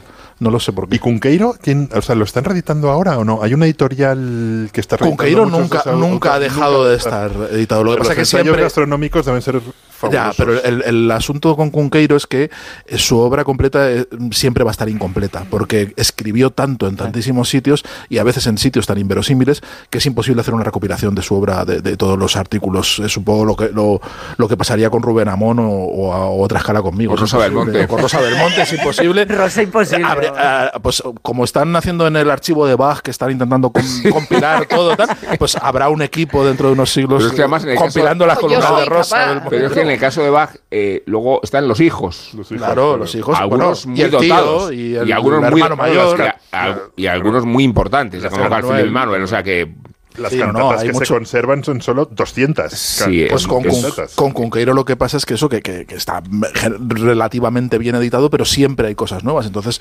hace unos años pues se encontraron unos, ar- unos artículos en una, en una revista gallega que había publicado sobre viajes y platos gallegos, entonces los compilaron y otra y otro para o sea que si hiciéramos, van saliendo si cosas. hiciéramos una especie de Cunqueiro se quedaría antiguo según lo estamos haciendo. ¿no? Sí, habría novedades después del Pues el sí. de Gordon Craig, que estaba aquí le- leyendo todo esto, me lo voy a, me lo, lo voy a buscar. Ese te va, te va a gustar. Es, un libro, es un ¿De qué libro maravilloso. libro? Es un ensayo de un historiador británico que empezó a estudiar la historia de Alemania en la época nazi, en la época de, la- su primer viaje a Alemania es en el año 34. Entonces es una cosa. Entonces es, es su primer acceso a los archivos históricos de Alemania. Y es una reflexión eh, más que una historia de Alemania, es una reflexión sobre qué diablos son los alemanes y qué, es- y qué representan dentro de la cultura europea. ¿no? Eh, muy contemporánea, muy centrado en el, en el siglo XX, pero también con una dimensión muy histórica. Y es, como es un historiador británico, pues está mm, muy bien escrito, muy elegantemente escrito, pero también muy bien fundamentado y con un enfoque muy original. Tengo, tengo que decirte es una visión que estupenda. lo, lo estaba buscando en Amazon, es que está agotado, ta- o sea, solo está de segunda mano, creo. Sí, yo lo, yo lo he pero- conseguido de segunda mano. so- o sea, Sí, que está sí. agotado, no solo es que no esté traducido al castellano, sino que está agotado en inglés. en inglés. Sí, sí, usado, usado bueno. Sí. ¿Cuánto? ¿Qué precio pone? 13 pavos, pero no lo voy ¿Te a lo puedes permitir, Sí, Willy? sí, me, me- me lo Willy, voy a comprar, me lo voy a más o comprar menos, antes Guillermo, tú que tienes otro. influencia, tú que tienes influencia, pues a ver si lo, si lo traduce Pero alguien. tienes alguien. influencia- capacidad de extorsión, ¿no? No, en Amazon. En Amazon. En. Lo buscaré en Iberlibro, que suele haber más cosas. Y es Vale, un libro clásico dentro de esa cosa que tienen, de ese género particular de los ingleses que irrita tanto a los extranjeros, que es los ingleses te explican países extranjeros. Sí, ¿no? lo que hacemos nosotros, es ¿no? lo que hacemos nosotros también, pero vamos. ellos con eh, traje de tweed y con una pipa. Del me, ha 98 gustado, mejor. me ha gustado Strange New Worlds, dice Sergio en su mensaje. Y Eso también solo asesinatos en el edificio, aprovechado para ver 1883 y 1993, las precuelas Las de Yellowstone. de Yellowstone. Eh, lo digo por aclarar a la audiencia que nos ha pedido un poco más de transparencia en el momento de hacer inventario de lo que vemos y oímos. Y he empezado Colombo. Letters can bueno. freeze blind Colombo. Colombo, Colombo. Peter. Falk. Peter Falk. Que es lo que más me mola de todo. Sí, Claro. Mola Colombo, sigue molando. Hombre, mola mil. Pero lo habías visto antes o no? Es. Colombo, de Colombo solo guardo recuerdos muy eh, troceados, Sí, muy pues de haberlo visto eh, empezado siempre, o sea, pues la imagen, pero yo creo que un capítulo entero, de sentarme de principio a fin a ver un capítulo de Colombo, no lo había hecho en mi vida. tú no veías esa Nunca. cosa que había los domingos bueno. que se llamaba estrenos TV. Sí. Y entonces, una semana ponían Banachek, otra semana ponían MacLeod, otra semana MacLeod, podían Colombo. claro. Bueno, yo con ese ritmo no podía, o sea, ¿Y qué- con esa disciplina no me Yo puedo me acuerdo que me, no me acuerdo nada más, me acuerdo que me gustaba. Yo recuerdo Pero entonces TV, ha pero parecido no una serie Colombo Entonces, pero me interesa mucho esto, vista sin referencias y más que las que has mencionado. Sí, o sea, vista Como con, con- con referencias nebulosas al mito y a los recuerdos Mm, así que puedes La sacar. serie es buena. La serie es muy buena y muy vanguardista y muy Así innovadora. En TV, Muy en innovadora. TV O Plus sea, una así, ¿dónde la ponen? Está en varias plataformas, está en Amazon, está en Sky Showtime y en alguna más. Luego, lo está. bueno de ver ese tipo de serie es que empiezan a salir estrellas. Claro. Claro, a montón. en- en su O sea, época. claro, o sea, pero entonces, Sergio, si tú oyes a Pepe de Rosa cantando que venga Banachek, no lo entienden, ¿no? Que sí, hombre, que sí, ahora sí, sí. Y te preguntas si Ahora sí, pero a mí me pasa lo mismo que a, que a Sergio. Yo Colombo la he visto eh, ¿Son de mayor y, poco, y con cierto interés, si quieres, científico por el tema televisivo, porque yo Sí. no tengo recuerdo de Colombo infantil. De hecho, cuando salía Colombo no era algo igual que las chicas de oro, me atraía muchísimo. A mí Colombo no me atraía. Pero Mira que me gustan. muy anterior. Pero, pero quiero decir que Detective cuando triste. ves algo, sí, pero ha habido reposiciones, y ha habido cuando empezó Telecinco, anterior. yo creo que la empezó a poner también. Y es verdad que la estructura de Colombo es eh, para el Judanit, para, la- para la- la- las estas de investigación es una cosa Es típica. Bueno, eh, cuéntalo tú que la has sacado, pero vamos, que es como te muestran primero el asesinato Claro. y luego ya te cuentan cómo se ha para empezar, No es para, un para Judanit, empezar son episodios, la duración del episodio. ¿Cuánto Son es? episodios de hora y cuarto, hora y media, más o menos, en general. ¿eh? Los. Señores, son- estamos son descubriendo. Colombo. Son películas, sí, joder, pero está bien. Claro. O sea, la- igual que lo descubrimos nosotros, seguro que hay nuestra audiencia más joven, la que baja de los 90 años, pues seguramente estén, les estemos descubriendo algo. El, eh, y empieza con un mediometraje donde te cuentan el asesinato. Y tú sabes el asesinato, tú sabes todo, el espectador lo sabe. Y, entonces la motivación de eh, descubrir quién es el asesino no existe. O sea, en los primeros 15 minutos ya lo sabes, te queda hora y cuarto o una hora por delante en los cuales el espectador no tiene que averiguar nada, solo tiene que ver cómo Colombo se las apaña para pillar al asesino. Casi siempre por pruebas circunstanciales, ¿no? Me, apuntaba sí, un sí, amigo, sí, me, de- me decía, dice, yo creo que Colombo nunca llevó a nadie a la cárcel porque todas las pruebas son circunstanciales. En ningún momento En ningún juicio, no valían en ningún en el juicio. no se los hubieran Salían Eso es muy bueno, ¿eh? Claro, Eso es muy Porque bueno. se basa en la intuición. Claro, Y, es- solo- y el carisma y, la, y lo que te atrae es el carisma del tío. Lo que pasa es que, si no me equivoco, eh, muchas pruebas circunstanciales llamaban a la, a la confesión del asesino. Claro, pero, una confesión No sin aguanto pruebas, más, no aguanto te dices luego en el juicio y ya está, no hay Pero de lo que se trata es como en una, en una película, eh, en una novela, pero voy a hablar de una película, una serie de Agatha Christie, es la explicación del final Claro. de- del propio detective, en este caso Colombo, que además era, era la inspiración de la serie de María Pujalte es, eh, sí. en Sí. España, es decir, que ha, que ha- ha creado... Bueno, y esa cosa del detective, no del era- el, el detective zarrapastroso que va en un Claro. coche, un coche de los años 50 que se cae a trozos, que siempre es una, una broma recurrente de todos los episodios cuando llega a la escena del crimen y el policía le dice, señor, por aquí no se puede estar. Y entonces Colombo, en lugar de decir yo soy el teniente, dice, ah, no, dice, ah, no, no se puede, perdón, y está a punto de darse media vuelta. Siempre, Pero ¿no? y además es el la misma idea y el mismo tipo de personaje que luego hace el Vestaschoni como abogada en The Good Sí, es un tío en The Good peculiar. El de- ahora que hablabas de la peli, o sea, de la serie de María Bueno, no, Pujalte, y una- que están tiene un grabando componente- capítulos nuevos de Los Misterios de Laura, que por otra parte luego saltó a Estados Unidos, porque Sí. Debra Messing Sí, hizo Debra Messing lo versión, hizo. o sea que... Tiene Y- un componente, Endeavor tiene un componente punto, de lucha de clases, En. Endeavor, Sí que nunca verdad. le he llegado a ver, pero que han dicho que está muy bien, que la ponen Endeavor en es maravillosa. La Pero en ¿tiene ese punto Colombo o no? Porque también es eh, serie policíaca No, deductiva, no, digamos. no tiene tanto no, encanto, no, ¿no? en absoluto. Y, va más en serio, es otra historia. No tiene, pero Colombo sí que tiene un componente también de, de lucha de clases porque siempre todas las tramas son de ricos, de Total, asquerosos ricos. y, llega, y llega este pobre hombre al que le ven completamente inofensivo, dice, claro, me voy a salir con la mía. Y nunca, o sea, este pobre desgraciado consigue resuelve. siempre meter en la cárcel a los ricos. Lo malo es cuando, cuando ves eh, a, a Colombo de pequeña y de pronto ya luego ya te hace aficionar a, a- a- a- a otro tipo de cine y Sí. tal, y ve a John Cassavetes y ve a Gina Rowland y de pronto ve, dice, pero si su marido es Colombo. Bueno, es Colombo. Tampoco podemos verla en versión original, quienes que no la vimos No, en su no momento. ser, porque- Ah, yo sí que la estoy viendo. en Y No, versión tú yo- sí, porque no dio la referencia anterior. No, pero yo vi Las Chicas de Oro entera en, en español en su día Sí, y ahora verla en versión ¿eh? original es una es Sí. una gozada. Claro, es que la voz de gozada. B. Arthur es... Es que además, Además, además para la comedia funciona, o sea, la voz es importante. Vale. Y bueno, no, hay- pero no, si no discuto la importancia de la voz pero- para la comedia, digo la referencia con la que has visto una serie. Te acostumbras A los hay 10 cosas, minutos. yo, yo viendo Las. Chicas de Oro, que ahora ya las he visto varias veces en, en inglés, Sí, sigo teniendo las negras, voces ¿no? originales. Las señoras negras, ¿no? Sigo teniendo las voces en la cabeza en español. Perdón, no dejemos pasar, no dejemos pasar esto. He visto varias veces las chicas de oro en inglés. Sí. Pues así como vas a terminar tú de ver el palmarés del, de, de De Cannes. Cannes, tío, no he hecho Así nada. no vas- Ay, claro, ¿sabéis que he así- visto? así no vas a avanzar, He visto una de Cannes este año que no, que era un que es un clásico y que no había visto, confieso que no había visto, Sí. que es Milagro en Milán. Toma Sí, ya. ah, ¿Has visto Milagro en Milán? visto Milagro en Pero Milán. bueno. Nunca había visto Milagro en. Milán. Con ese final de verano la he visto, azul. De las la- escobas. no, no la había, no la había visto. Bonita, Milagro- la- muy bonita la o sea, película. Muy bonita tal, película. pero La es una película preciosa, aguanta, genial y Sí. es- está muy bien para ver con niños. Sí, es una película que funciona Es verdad muy que bien, el final muy uno bonita. desea que aparezca un B-52 para acabar con las escobas. Es verdad. Pero, pero bueno, eh, vamos a hacer una pausa. Claro, nos preguntan los oyentes, ahora en directo algunos, que si es que no va a salir mm, Nacho Ibernón esta temporada. Claro que va a salir, pero ¿cómo no va a salir? Bueno, bueno, os tengo que contar una cosa. Pero que me han de- parado en Badajoz por de lo bien que tocó el piano a mi padre. Es que Que lo bien que toca el piano en su hija. Para los siguientes que no lo sepan, Isabel es la acompañante habitual de los recitales Que de ya tengo Ibernón. fans, ya tengo fans. Eh, y es Como el cine de que barrio, la pianista de cine de la- barrio. y es nuestra pianista. La Cultureta, Onda Cero. La Cultureta, Rubén Amón, Onda Cero.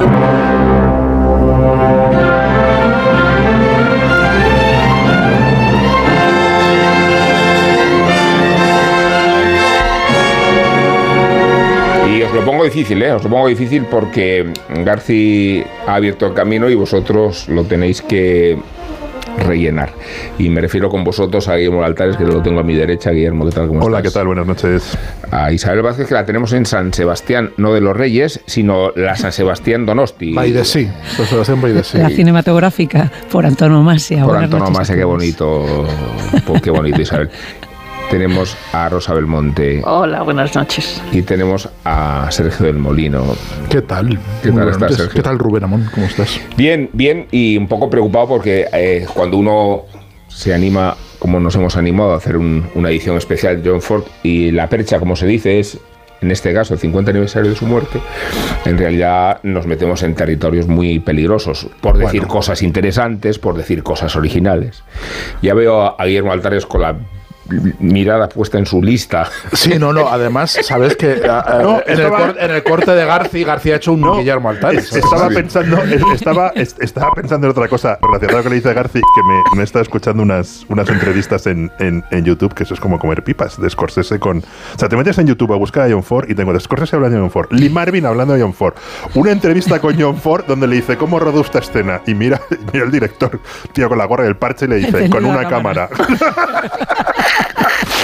O sea, maravilloso en Monument Valley, que no sé vosotros, yo tengo una foto en John Four Points de Monument Valley, que fui a Monument Valley y nos metimos ahí en la arena esa roja del desierto. No, eh, o sea, eh, contaba una cosa muy, muy, muy bonita que se acordaba eh, perfectamente, como me pasa a mí, Scorsese, de los cines donde veía las películas cuando tenía 10 años. Y es un cine, el, el- el Teatro Lowell, eh, a diferencia de mí, no los cierra, porque es un cine que sigue existiendo, el que yo he ido. No, porque luego Scorsese Ese- los fui- compra, Con se los 10 queda. años contaba que fue al teatro, al teatro Lowells en, en la calle 2 con la esquina, con la sexta, que es un cine de la parte baja de, de- de Manhattan. Y recordaba como uno de los momentos felices de su infancia ver El hombre tranquilo ahí. Y luego teorizaba sobre El hombre tranquilo y luego contaba cuando vio Centauros del Desierto en, en otro cine, el Criterion, el Criterion Cinema, mire, ese yo creo que no existe, eh, y la impresión que le produjo, hacía una reflexión muy, muy, que estaba muy bien y muy inteligente sobre cómo John Ford dice yo era un inmigrante italiano de una familia italiana conservadora y de repente descubría a, a los irlandeses y, des- y descubría la inmigración en Estados Unidos a través, de, a través de John Ford y miraba el mundo que me rodea de otra manera. Pero por encima de todo lo que decía Scorsese es la felicidad, o sea, la felicidad de ver El hombre tranquilo. Y pensé y dije, hostia, qué feliz he sido viendo películas de John Ford y cuántos recuerdos familiares tengo de películas de John Ford. Me acuerdo que en, que en casa de mis abuelos había un DVD de la taberna del, del, Orlan- de- del irlandés, de, de Donovan Reef, y no me puedo acordar cuántas veces la he visto. Tanto que, que esta semana intenté volver a verla y de repente me he dado Estaba cuenta, me he dado cuenta que me la sabía de memoria. Y Pero digo, pero ¿cómo, cómo puede hacer 20 años, o sea, desde que murieron mis abuelos, que a lo mejor no he vuelto a ver esta película y me acuerdo de los personajes, de las escenas, de todo? Entonces, al Sí. final, yo creo que lo que es es como gracias, o sea, el señor por del, del parche, la, la Pero gorra esa, esa y la- y la sensación, mala es- persona. esa sensación que es con ver, la, con la que te quedas con- de Sí, John. Ford, de, de felicidad sobre todo, y que creo que la transmite muy bien Torres Dulce en el libro que escribió Sí, sobre el hombre que mató a, a Liberty Sí. Balance, que además él habla de la primera vez y, del- y en, en un cine que ya no y existe. además él dice y disparó demás. precisamente para salir Porque de es la que es una mala traducción, es que- del claro. el hombre que disparó. Es que es un spoiler el, el- el es. hombre que mató a, a Liberty Balance. Sí. Eh, y ahora estoy teniendo la suerte de con mi hijo redescubrir el cine y, y ese Oh, disfrute con sus ojos. O sea, yo le estoy eh, todo, eh, todos los fines de semana hacemos una sesión de cine y estamos mm, yendo por John Ford. Empezamos con, con la diligencia, seguimos por varios western y ya nos hemos adentrado en el hombre tranquilo. eh, en fin, y, y ver eh, cómo disfruta él, eh, sin manejar las referencias, además desde, en fin, con, con la, con el bache generacional y con lo poco que significa el cine para, para, para estos chavales, que, que, que- que realmente no tienen esa, ese vínculo emocional de, que tenemos nosotros. que tenemos que nosotros, tenía, que es ¿no? muy distinto. Y cómo nuestro- funciona, cómo les empapa, cómo llega eh, el, el hombre que mató a Liberty Balance, eh, es, que, es que le chifla. O sea, es que le ves dando botes en el sofá y es una. eh, es- esa emoción que transmite creo que está al alcance de muy pocos. Lo que hace, lo que hace John Ford se parece mucho más a, a la vida que al cine, porque yo creo que hay una. mm, Es de los, de los pocos creadores que realmente mm, rompen todas esas barreras y cuando responde que cómo hizo eso con una cámara, porque para él rodar era una forma, mm, hacer cine era una forma de vivir, una forma muy natural, una forma de, de- de conectar, no había artificio ¿no? Eh, en, en lo que contaba y eso lo transmite muy bien en, yo creo que prácticamente en todas sus películas. ¿no? se está Y la abriendo... falta- y la- Sí, Isabel, Perdón. No, quería decir que a propósito de los recuerdos cinematográficos es, de- es cierto que, que, que, digamos el, el peso eh, digamos para nuestra generación o anteriores es evidente, Pero pero, ¿cuál- nosotros nos hemos criado viendo siete generaciones en no, esta no, mesa, no, ¿eh? no, no, pero quiero decir que dentro de en realidad somos todos generación X en la cultureta, ¿eh? aunque ellos aunque hay alguno que tienda más al boomer, eh, pero pero somos Z, o sea, eh, somos X todos. A lo que a lo que lo que quería decir era que, que independientemente del desprecio o del menosprecio que pueda haber en las generaciones de ahora más jóvenes hacia el cine, nosotros hemos visto John Ford en la tele. O sea, eso es así. Sí, sí. no, es en gran medida, eh, o sea, han sido en la primera sesión de los sábados por la tarde, Sí, en la, la de los martes por la noche, eran ciclos que se hacían en la, en la televisión única entonces, que Bueno, son los que tú, nos han Willy, Willy educado. no, Willy los veía en cines. ¿eh? En términos cinematográficos y luego he- he los al- y luego los cuantas en sesiones dobles, pero pocas. Claro, y No luego, y correspondía. luego en, en esto, en, en los temáticos, que, que benditos sean, y, y ahora en las plataformas. Pero es cierto que no tenemos, nosotros las hemos visto con los con el cinemascope alterado, con los formatos eh, a veces Dobladas, y aún así dobladas. dobladas. Que, acordaos, eh, en algún momento cuando hablamos del western nos- siempre recordamos eh, que, que nosotros no, no, no recordamos a Ethan, sino a Ethan eh, de Centauros del Desierto y que lo tenemos como Sí. grabado a fuego. Yo, sin embargo, para chulear un poco a propósito de los, de los recuerdos cinematográficos o de dónde vi o emparentar eh, con, con los que sí vieron las pelis de estreno de, de John Ford, aunque sea solamente como una quimera, pero, pero yo sí vi una película muy definitoria de, la, de, lo que sería la carrera de, de John Ford, porque es un hito, a pesar de que no sea de las más, digamos, no es un western eh, convencional, no es de las más populares, que es el Delator, que la vi aquí en, en Donosti, en una retrospectiva, en, un- en una proyección especial en los cines Príncipe, y es eh, una película, pues eso, ahora supongo que entraremos más en harina, pero esta de herencia expresionista y, y muy, muy particular. Una, además, es la primera película que empieza a configurar eh, la, la- la idea de John Ford como autor y no como productor en masa de, de- de, digamos, de películas de, de fondo y seriales, es rechazando él toda la vida la idea de artista, que eso también será una de las cosas por las que pasaremos. Él se consideraba un tío que curraba y que hacía westerns, como bien ha dicho. Eh. Rosa. Eh, eh, es verdad que hemos visto la- eh, las películas de Ford fundamentalmente en la televisión y, y las tenemos eh, grabadas como,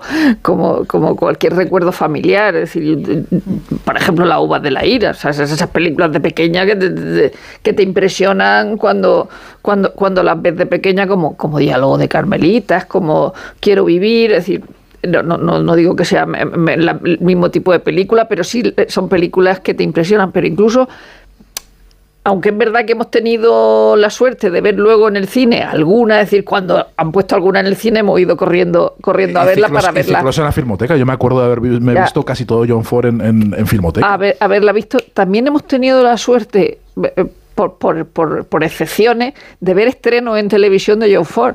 Eh, en el, el- porque El Sol siempre brilla en Kentucky era un inédito de John Ford y, la- y Hmm. no, no se había no se había no se había visto en el, en el cine aquí en España y la pusieron en la tele en, el año, en los años 80, ¿no? Y, y eso era una película que descubrías, que tú sabías que tampoco había gente mayor que la había visto, que la estaba viendo Ángel Fernández Santos Sí, a la vez que tú. Es, que esa experiencia es Y increíble, eso, ¿no? y eso de, de descubrir una película. Y tiene, tiene ahí, tiene ahí eh, Sergio el libro de Atari de, de- que reeditó Atari Books de, de de, de- de John Ford. Sí, es un reportaje era- largo. Que era el que, el que más se vendía de Atari hasta que eh, Eduardo Torres Dulce publicó el de Liberty Sí, Balance, se que es hizo el la que... competencia a sí mismo, Y ¿no? entonces, eh, eh, la editorial de nuestro amigo, y, Sí. y, se, y es ahora el que más se vende, es el hombre que mató a Liberty Balance de, la- de Atari.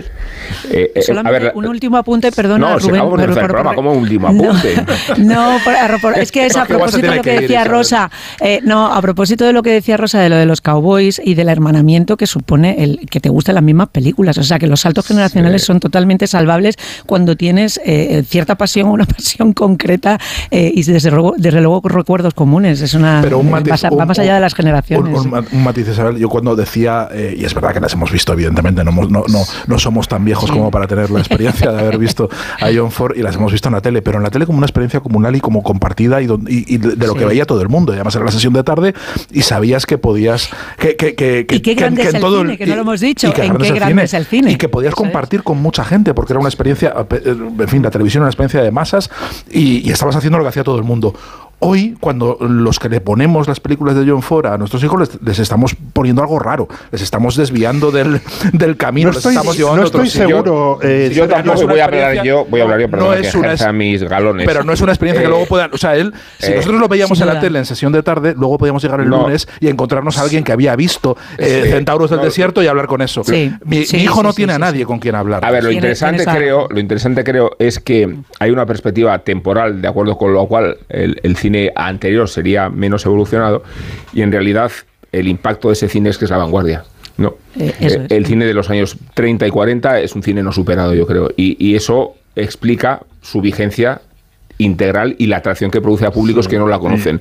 Estamos hablando del mejor cine que se ha hecho nunca. ¿no? Claro. Eh, El el de John Ford y el de sobre Wilder. todo, ¿eh? Sí, Eh, sí. no, Y- y- y- y- y- pero también eh, desde el punto de vista estético, ¿eh? o sea, que, que yo creo que, que hay una especie de recelo al blanco y negro Bueno, por un y- lado, interpretándolo como un cine Sí. arcaico y en realidad Sí. es un cine de un espesor vanguardista, Y todo el, el cine de los 30 y 40. pero, ¿no? pero no es eso lo que se aprecia a primera vista. Pero no Eso es, lo que se aprecia- que no lo neces- se a- es un sí. impacto, es un Sergio, impacto pero ahí- Sin duda, pero, pero, pero lo que se aprecia, lo que se disfruta es la vida, lo que, Pero hay otro lo- la, la- la viveza que transmite. Pero hay otro argumento. Luego, luego hay otra lectura y otra, y otra reflexión. Pero yo no te hago una lectura intelectual de lo que estoy diciendo, ni conceptual, estoy diciendo que es, impacto es un impacto Tú- Tú total. has visto John Ford, aunque no lo hayas visto, porque todo el cine universal dialoga con, con, con Bebe de John Ford. Tú, Ah, tú ves Spielberg, eh, ¿por, por qué es tan importante en The Fabelmans la, la, la escena La escena final? final, sí. que, es, que es una escena preciosa, eh, ¿os acordáis, no? Cuando, Sí. cuando Spielberg cuenta... es lo que menos además, me gusta de los a, a mí me encanta porque además encanta. también en YouTube, en mi panzada de YouTube, sale Spielberg contándolo, contando cuando él de, de, de- Me gusta, joven- más, me gusta más cuando lo cuenta Spielberg que en la película. tronchante, ¿no? Y le dice el sí, Sí. ¿cómo es? Si tú ves aquí el horizonte, pues sí, El el horizonte. no puede estar en, En medio, medio. básicamente. O arriba o abajo. Eso es, aburri- abajo. eso aburrido, esto- dice, eso es aburrido. Cuando entiendas esto sabrás hacer películas. Y entonces, claro, eh, cuando un personaje sale de una puerta, eh, cuando un personaje mira al horizonte, cuando eh, vemos en Yellowstone un tío cabalgando en una, en una pradera, cuando vemos en la Guerra de las Galaxias eh, Sí. miles de cosas, en realidad todo el mundo, todo el cine, por ejemplo, hay una cosa que hace John Ford que hace Spielberg, que es cuenta muchísimas cosas sin que haya diálogos. O sea, los personajes hacen cosas y, y tú... En el Claro. caso de John el es porque es un director de eso- cine mudo. Pero eh, Claro, eh, y eso Spielberg eh, cuenta mogollón de cosas y, y claro, ves eso y dices, claro, es que lo ha aprendido Le pasa a yo". que cuando- Hitchcock también, ¿eh? Le pasa cuando- a ¿A Hitchcock. quién? Sí, sí. Hitch- Hitchcock. que, que John Ford, eh, si no hubiera sobrevivido al cine mudo, tendría la importancia de Griffith y de, y, y de von Stroheim. O sea, que él ya había hecho grandes películas. Y él cuenta, Sí. eh, le cuenta a Bogdanovich en el, en, el, en el libro que cuando llega el sonoro despiden a todos los directores de cine y contratan directores teatrales Sí. y hacen tal mierdas que, que tienen que volver a, a- a llamar a los A otros cine. porque estos no tenían ni idea de cómo hacer cine, porque el cine era otra sabían- No cosa. sabían poner una cámara. Pero Claro. que la- Sí, la- no. el, el impacto, perdona Rosa, creo que te No, no, de- sí, sí. No, Sí. Que el Ah, no, impacto está, haciendo gestos de- rosa, de- tipo. No habla tú. No, tal. No, no, Sí. no, no, No no. es verdad. Sí. Eh, pues esta vez no es verdad. no. Ah, oye, pues Que- habla que tú, oye, pues. El, el impacto, más allá de, de- de Spielberg, que es evidente y que se ha, se ha- se ha preocupado muy mucho de, de dejarlo claro, que decir que es que Ford está en todos los autores. Yo os reto a que encontréis eh, un director de cine que no referencia a Ford como la primera, eh, digamos, la Sí. primera clave.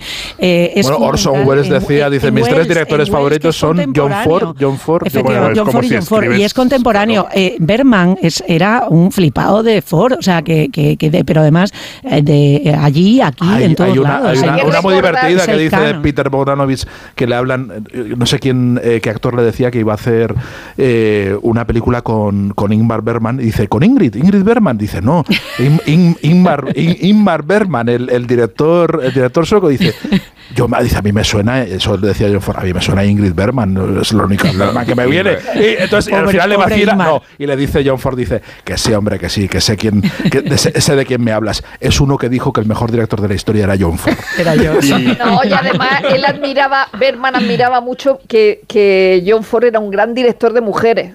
Pe- Pese a que sus sus películas estén llenas de, Sí. de hombres, era un grandísimo director de mujeres y eso le gustaba Y mucho. de la lista, a y- bueno, volviendo a lo importante, de la lista de Garci, ¿con cuál os quedáis? Hombre, yo ya he dicho. Yo de hecho, de hecho, De la lista. Eh, De la lista de Garci, perdón, la, la- lo que es alucinante es que las tres películas que él elige son películas que en su día se consideran películas de decadencia.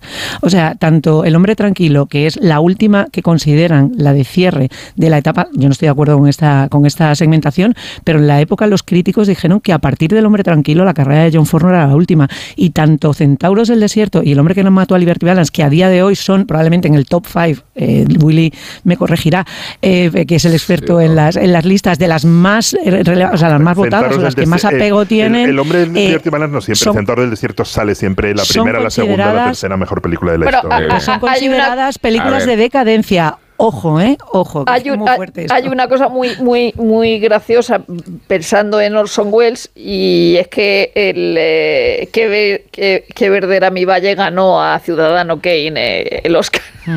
y, y yo recuerdo Y un... John Ford estaba de acuerdo. Y John Ford decía que, que, que en el año, por ejemplo, de, de lo que el viento se llevó, eh, estaba de acuerdo con haber perdido el Oscar Y- contra y el yo re- re- 39, re- ¿no? recuerdo un qué grande es el cine tronchante de, de Centauros del Desierto, porque uno de los invitados, no me acuerdo quién era, estaba empeñado en que, eh, o sea, era muy, era muy crítico con la peli porque John, Fo- porque John Wayne es un racista. Y entonces, claro, O sea, es un invitado que fue esa vez y ya Pero no volvió. una ¿no? era, era uno, es que no me acuerdo quién, era uno de los invitados habituales. Eso y era, es y era una muy cosa que se gracioso decía en los 80. porque, no, es un racista, pero todos los demás intentaban convencerle. Claro que es un racista, es que eso es lo que te muestra John Ford, cómo el odio te puede destruir. Toda la peli va de eso. Y decía, no, porque la peli no funciona, porque este tío es un racista. Y todos los demás intentaban convencerle. Claro, que- claro, que es, claro que es un racista. Es un racista tremebundo. con- y es una película súper valiente, porque si lo miras, es, es- es una película hecha en el momento de la guerra de Corea, no sé qué, no sé cuántos. Y John Ford lo que hace es denunciar de el, el- poder Claro. del odio. Y entonces estaban todos, era bastante gracioso, porque era como, como jugar al, o sea, al ping-pong contra una pared. No, no, no entraba en razón, que es verdad que tiene unas escenas más impresionantes que, bueno, es que todo es impresionante, pero cuando le dispara en los ojos al indio muerto y le dice, ¿para qué has hecho eso? Dice, para que vague, dice, para que vague con el viento toda la eternidad y no llegue al cielo. Y dices, o sea, el odio va más allá de la vida. Y, y te das cuenta de cómo el odio destruye y de- destruye por completo a, a- a una persona. Y es una historia universal total, totalmente. Por acotar, Ah. y creo que renunciando ya de antemano a decir nada original sobre, sobre No, se han dicho ya otras cosas. ¿eh? Alguna Se- cosita, Se han sí. dicho cosas, se han dicho, oh, Pero- cuidado. Pero John Ford, John Ford es un director que firma eh, como director su primera película en 1914 y la Sí, sí, última claro. en 1976. 76. 70 y- no, estaba No, la, la, la Siete- sí, no, pero la posterior, la, la que sale. 66. Sí, pero sale Chesty, ¿no? De, de- sale al final. Espera. 66. 66. La última es del 66, 66. La última es del siete mujeres. 66. Siete, siete mujeres. Siete mujeres, Siete sí, mujeres. es verdad. Pero vamos, quiero decir que atraviesa todo el, el- el- el- el siglo XX y que cuando firma eh, la- la- eh, esta, esta cosa fundamental del western de la, la- la diligencia, ya es un autor que tiene una cantidad de westerns encima y una cantidad de películas, una filmografía impresionante cuando llega, lo que decía Mm. Rosa, ¿no? Cuando llega al cine sonoro, ya es alguien eh, co- con, una, con una obra imponente, Asentado. un cineasta, Sí, sí, sí. y que además da- ya forma parte de la historia del cine porque ha salido de refilón eh, también en, en- en Intolerancia de Griffith, ¿no? Ha salido Era también. ayudante de Griffith. Era ayudante y sale y sale él como, a su hermano. como figurante o Gracias como, a o su como hermano, actor sí, secundario, sí. Bueno, para ordenar un poco la- el homenaje a John Ford y la responsabilidad que asumimos, eh, habíamos pensado si dividirlo por épocas, al final hemos decidido por géneros, tampoco hay que ajustarse del todo a este dogmatismo, pero si queremos empezar por, por Lo, lo dices para que Willy no, no se alobe, ¿no? Sí, no, no, voy a, Voy a hacer decir- trampas, voy a saltarme mi propio género, ya Sí, veréis. pero- Tanto el bélico como el del western. Entonces hemos hablado de cine bélico, hemos hablado de western, hemos hablado de este cine de drama social, hemos hablado de las películas que se rodaron en, en- en otros lugares, no necesariamente en Estados Unidos. Pero hemos considerado que eh, las declaraciones de apertura de García nos obligan en el mejor sentido hablar del hombre tranquilo. Y por eso Rosa del Monte va a dedicar unos, unos minutos, tampoco tantos, ¿eh? Sí, bueno, ha dicho, ha dicho a la glosa, a la, la glosa del monte, Pero, perdón. pero, ¿eh? Pero, pero si en la música del hombre tranquilo. no, ya la hemos Sí, la puesto música siete no. veces, ¿eh? Oh, vaya. hay, hay, Es que hay no me una, canso. hay una palabra que ha dicho que ha dicho Willy que felicidad con el hombre tranquilo y verdad eh, hay, hay una hay una poeta estupenda que se llama Carmen Camacho que dice eh, hace un día en Sevilla que da asco morirse ¿no?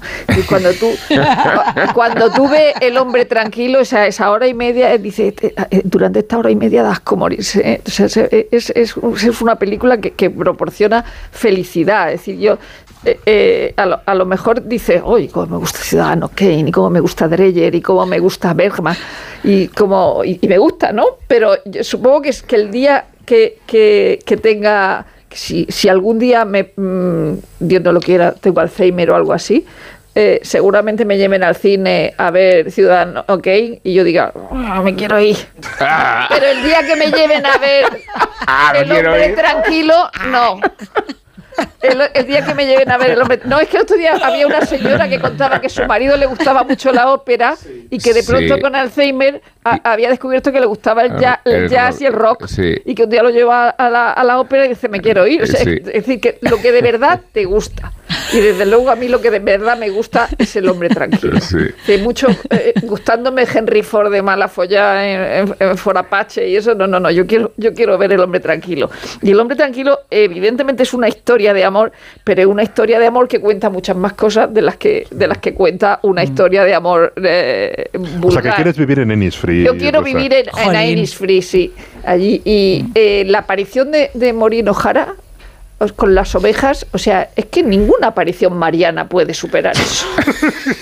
No, no puede, no puede. O sea, yo me pongo en pastorcilla y no, o sea, de, Fátima y no, no puede, no puede superarlo, no puede superarlo. Eh, y, y es de esas películas que, sabes que tiene siete nominaciones, pero te da igual, ¿no? Es decir, la- eh, eh, ganó Ford, ganó la, eh, la- la mejor fotografía. eh, eh, sabes que, siempre que va, que va a acabar bien todo.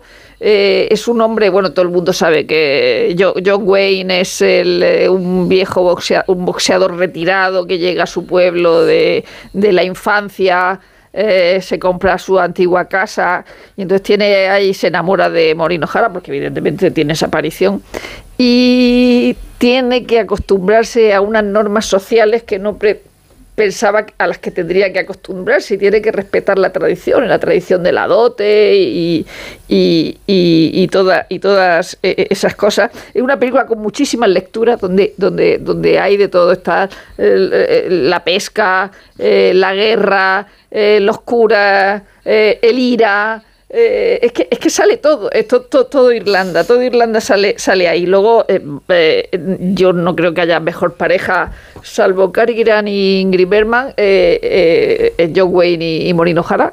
eh, que en la, última biografía de, John Wayne se dijo que habían tenido algo y que se veían en el rancho de él. No sé si eso, si eso es verdad o no, pero Maureen O'Hara en sus memorias cuenta que la escena, que claro, cuando las mujeres se tomaban a bien que las maltrataran, ¿no? Eh, era eh, que llega, Que es que ya no se puede hacer nada. ya no se Ya pueden no se hacer- puede decir nada. ya no se pueden hacer bromas. Cuenta cuando la escena en la que, en la que eh, John Wayne arrastra por el suelo a Morino Jara para luego darle la dote y todo eso y tal, el- la arrastra por el suelo. John Wayne y John Ford, que eran unos cabrones, eh, llenaron el sendero por donde iba a ser ra- arrastrada de estiércol. Y entonces aquello olía fatal. Y decía, es que no sabéis cómo olía ese estiércol. Y entonces ella se enteró antes y empezó a quitarlo. Los otros se enteraron de que lo había quitado y lo volvieron a poner. Estuvieron quitándolo, poniéndolo, quitándolo, poniéndolo y al final ah, ganaron ellos. Total que la arrastró por el, por el, por el estiércol. Y no contentos con arrastrarla por el estiércol y, y- y mancharla y, y dejarla con un olor eh, horroroso, John Ford eh, y, eh, eh, ordenó que no le trajera ni una toalla, ni agua, ni nada, que estuviera así todo el día. Y sin embargo ella dice, dice, pero qué, qué bonita escena, ¿eh? O sea, es un memoria. qué cabronazos, La ¿no? escena Son que- unos, la ca- escena unos que no- cabrones, unos cabrones eh, estupendos, pero yo de verdad que es la, la, la película que, que con la que me quedo de John Ford, igual que, que de Hitchcock me quedo con Encadenado. Es decir, pues son las películas... eh, puedes decir, mira, esta película es una obra maestra, tal, por esto, por esto, por esto, no, las que me gustan.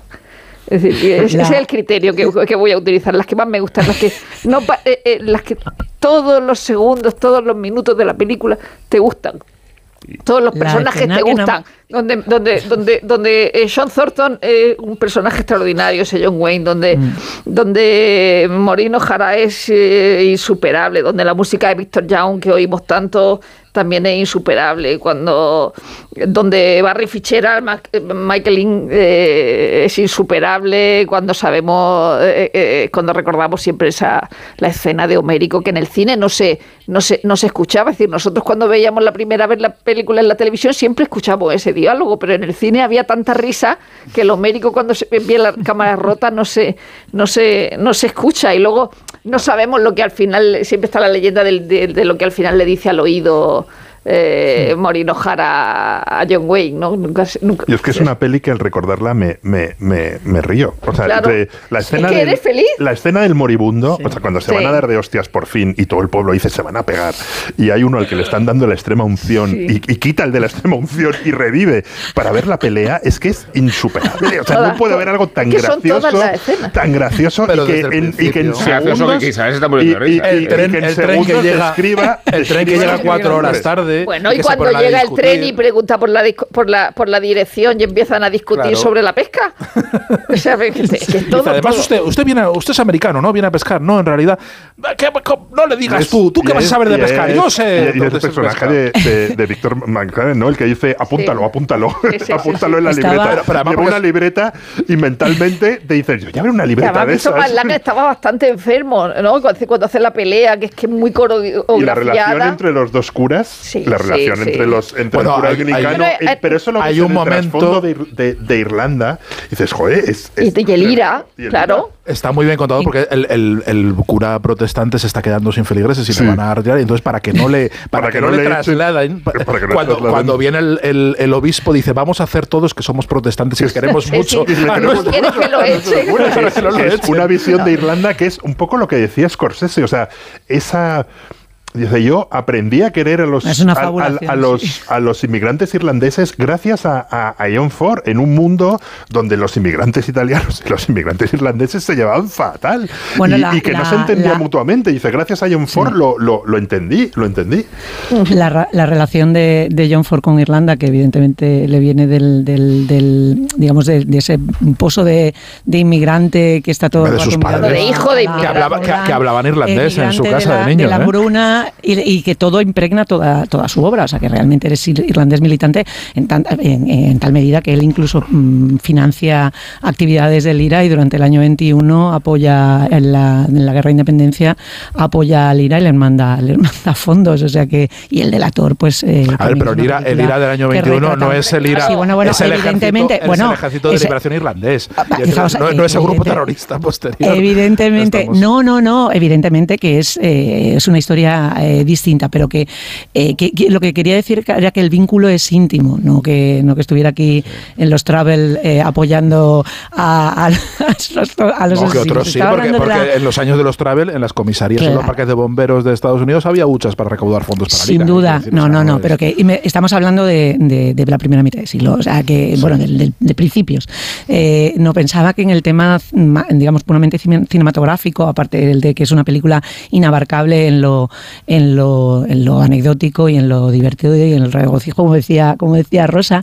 Eh, Maureen O'Hara en la relación con, también con, con John Ford eh, analizaba mucho, igual que eso del estiércol, la, la, digamos la parte técnica, quita- eh, intentando eh, a- aportar lo que tiene además de autor que él se quitaba importancia. Es decir, que él siempre decía, bueno, las cosas, pongo la cámara y ruedo. Dice, es mentira, es una persona que cuida al milímetro. Dice, cuando yo estoy contra em, en, un- en un plano que está con, el- con un crío, que el viento le viene de detrás, dice, a mí el viento ese me daba en la cara, el pelo, me molestaba muchísimo. Dice, pero es muchísimo más bonito. Cualquier otro autor hubiera puesto el viento de cara para que la, la- la- la faz se viera limpia y tal. Dice, y él lo pone detrás, dice, porque sabe que el efecto eh, adecuado es ese. Igual que en Que Verde era mi valle, el velo, cuando sube el viento, John Ford siempre decía, ah, eso fue un golpe de aire y lo dejé. Dice, era mentira. Dice, había dos ventiladores perfectamente orientados para que el velo de la novia volara de esa forma distinta que te traslada a otro lado y que te configura una escena completamente distinta y, y perfectamente armada. Él siempre estaba, pues eso, quitando importancia a lo que era eh, una maestría. Ahora que has citado eh, que verde era mi valle, de pequeño, cuando veíais eh, que verde era mi valle en la película, ¿no siempre habríais querido tener una cama alféizar en la ventana como Roddy McDowell?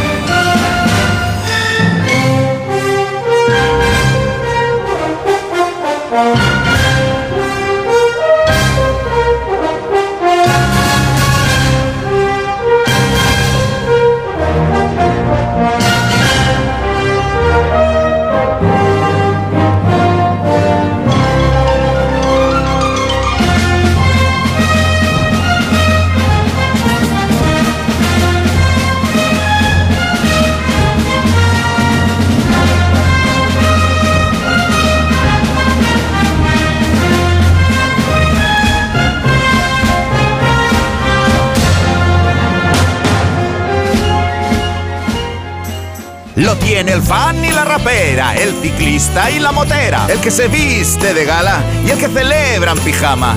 Es un extra de ilusión. ¿Y tú? ¿Tienes ya tu cupón del extra de Navidad de la 11? No te quedes sin él. El 1 de enero, cupón extra de Navidad de la 11, con 80 premios de 400.000 euros. Todos tenemos un extra de ilusión. A todos los que jugáis a la 11, bien jugado. Juega responsablemente y solo si eres mayor de edad.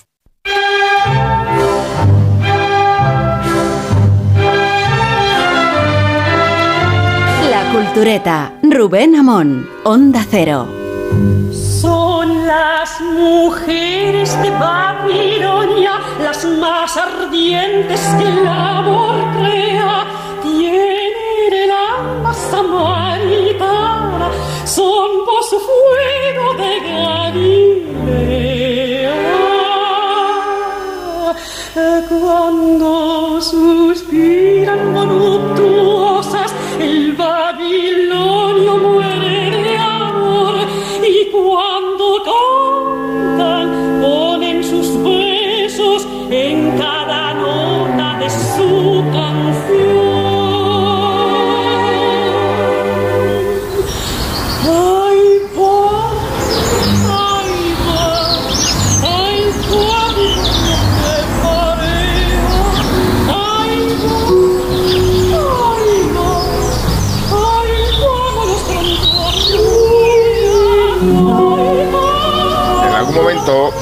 años 30, la Universidad de Barcelona prohibió que la hija del Betel saliera a cantar a los jardines. La razón, los alumnos se distraían cuando esa niña, hija de un andaluz emigrado, cogía una guitarra para acompañar las canciones populares que escuchaba en casa. Su madre cantaba todo el tiempo, su tío tocaba la guitarra y el acordeón. Los domingos la familia se reunía para hacer música en la universidad donde residía. La niña se llamaba Victoria de Los Ángeles López García y con su nombre y dos apellidos acudió a una audición del Conservatorio Superior de Música del Liceu arrastrada por su hermana. Allí la rechazaron por ser demasiado joven. Así que pasó la guerra civil cantando en el claustro de la universidad para los soldados y estudiando guitarra con el maestro Tarragó. A la niña la estamos escuchando ahora, en una grabación posterior, acompañada, sí, por la guitarra de Renata Tarragó, la hija del maestro.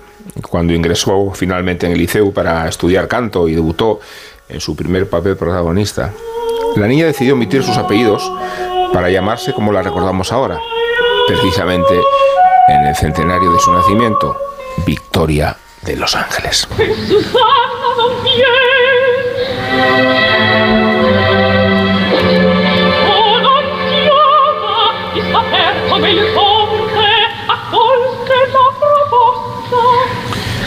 Victoria de Los Ángeles debutó profesionalmente en enero de 1945, solo cinco años después de iniciar su formación académica en el conservatorio, con este papel, la condesa de las bodas de Fígaro. La voz de la soprano novata parecía hecha a medida para el papel de Mozart. Escúchenlo.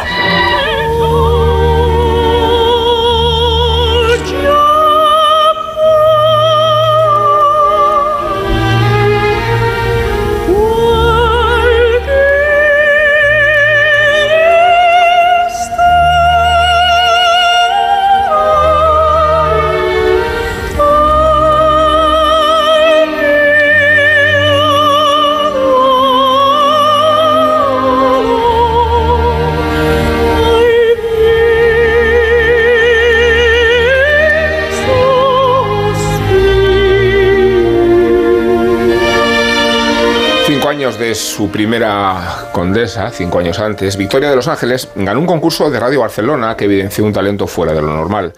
La impostación natural de la voz es un don raro entre los cantantes.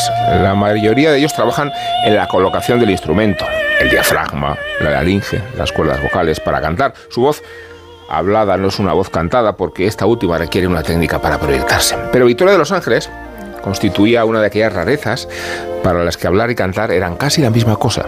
La respiración y emisión y colocación natural de su voz la predestinaron al canto lírico y así se convirtió en un emblema de la pulcritud, de la sencillez y de la naturalidad en el canto.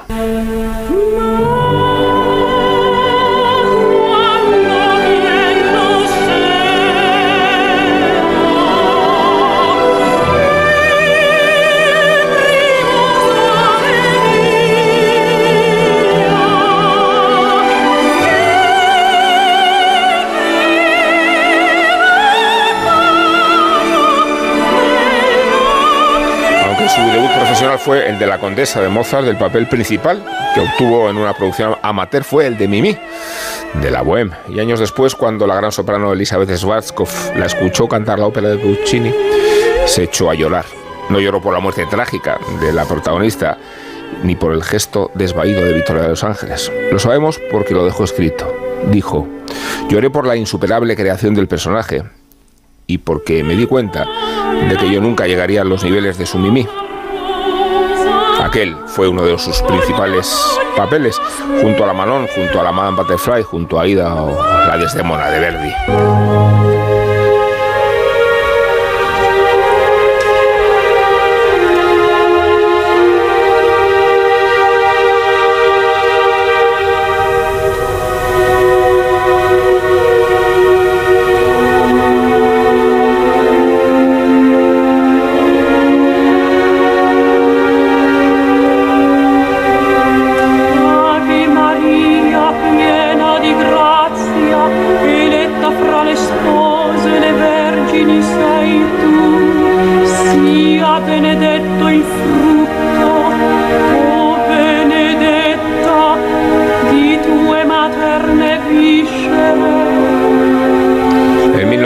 1949 llegó el debut de Victoria de los Ángeles en La Scala y después llegó todo lo demás. Las grabaciones con Karajan, el Covent Garden, el Met y también convertirse en la primera española que actuaba en el Festival de Bayreuth al recibir una petición personal de Wilhelm Wagner, el nieto del compositor. Allí interpretó a Elizabeth de Tannhäuser con lágrimas en los ojos en los que recordaría como uno de los momentos más importantes de su vida. Lo señalaba Alfonso Garaté en el obituario que publicó en Melómano a la muerte de la soprano. Wilhelm Wagner contactó a De Los Ángeles al día siguiente de escucharla en un recital. Quería para aquel Tannhäuser una voz mística y espiritual como las tallas góticas de las catedrales españoles. El acontecimiento se recogió en directo.